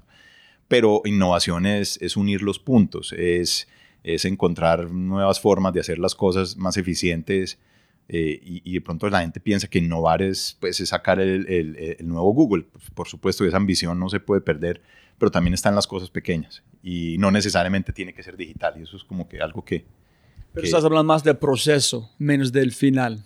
Sí. Más de cómo la gente, la cultura, esas cosas. Y, y, que uno tiene que empujar y también a todos los... lo mismo, lo, me gusta cuando veo todas esas historias de, de, de emprendimiento de, de jóvenes que no son plataformas digitales, sino que son otras cosas, de innovaciones en salud o innovaciones en, en otras cosas, porque mm, creo que de pronto lo digital le está haciendo mucha sombra a otras cosas que son muy importantes. Pero sin digital no puedes escalar. No, sin digital no puedes escalar. pero, no separa los mundos. Exacto. Los átomos tienen que, tienen que estar presentes. Con los bits. Exacto. Hasta tenemos our General Artificial Intelligence y ya. No hay más átomos, solamente bits. pero es otra historia. Sí. Pero, pero no, y creo que a pesar del... del eh, yo soy, uno, yo soy optimista por naturaleza. Hay gente que dice todos los días, se, pues, se queja y dice que pues, estamos pues, cerca del fin. Yo entiendo pues que hay coyunturas y el país nuestro tiene particularidades, pero, pero, pero también uno tiene que levantarse todos los días siendo optimista, que, que, las cosas siempre pueden ser mejores y que uno tiene que ser parte del cambio y no, no, no, no atravesarse. Y para hacer este tiene que dejar su ego en el cajón. Hay que dejar el ego en la casa. Uno no puede, si uno quiere, le quiere que le vaya bien en el trabajo, no puede dejar el, no puede traer el ego. Pero ¿qué pasa conmigo? Yo tengo, no puedo llevar mi ego a la casa porque tengo mi esposa. Necesito para matar este ego, sin embargo. Entonces Está no la casa, en la casa, en la casa pero en el cajón. Lo tienes que dentro del cajón, no lo puedes sacar tampoco. Ah, ya. Listo, Jean-Pierre, ¿cómo arrancamos? Siempre gana más plata. No más muchísimas gracias por este conversación. A ti, Roy. Conversamos muy bueno y gracias por la invitación. No, gracias por la, toda la conversación. Chao. Chao.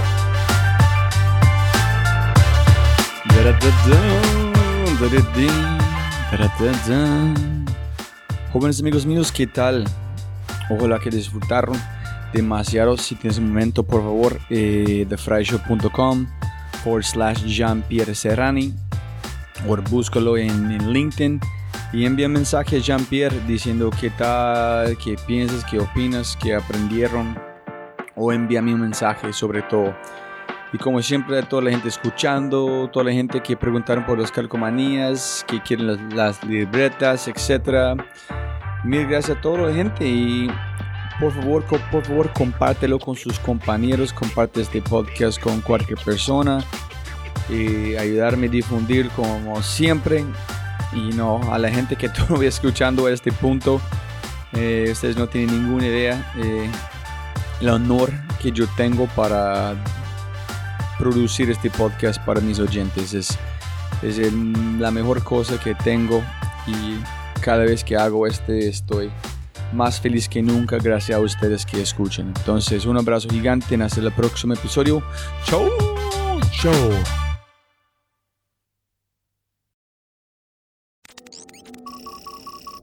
Como siempre, siempre puedes ganar más plata, pero no más tiempo. Muchas gracias por escuchar. Antes de terminar, unas cosas importantes para preguntar y mencionar. Número uno, deja una calificación en Spotify. Ya, ya, déjala. Literalmente toma segundos y como yo mencioné, el impacto es enorme.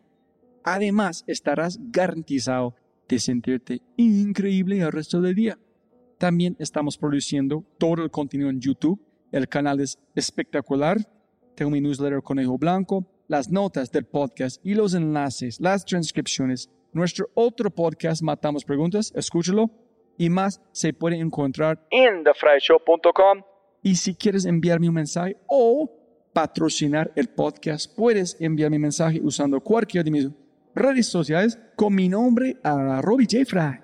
Gracias, abrazo grande y sigue escuchando.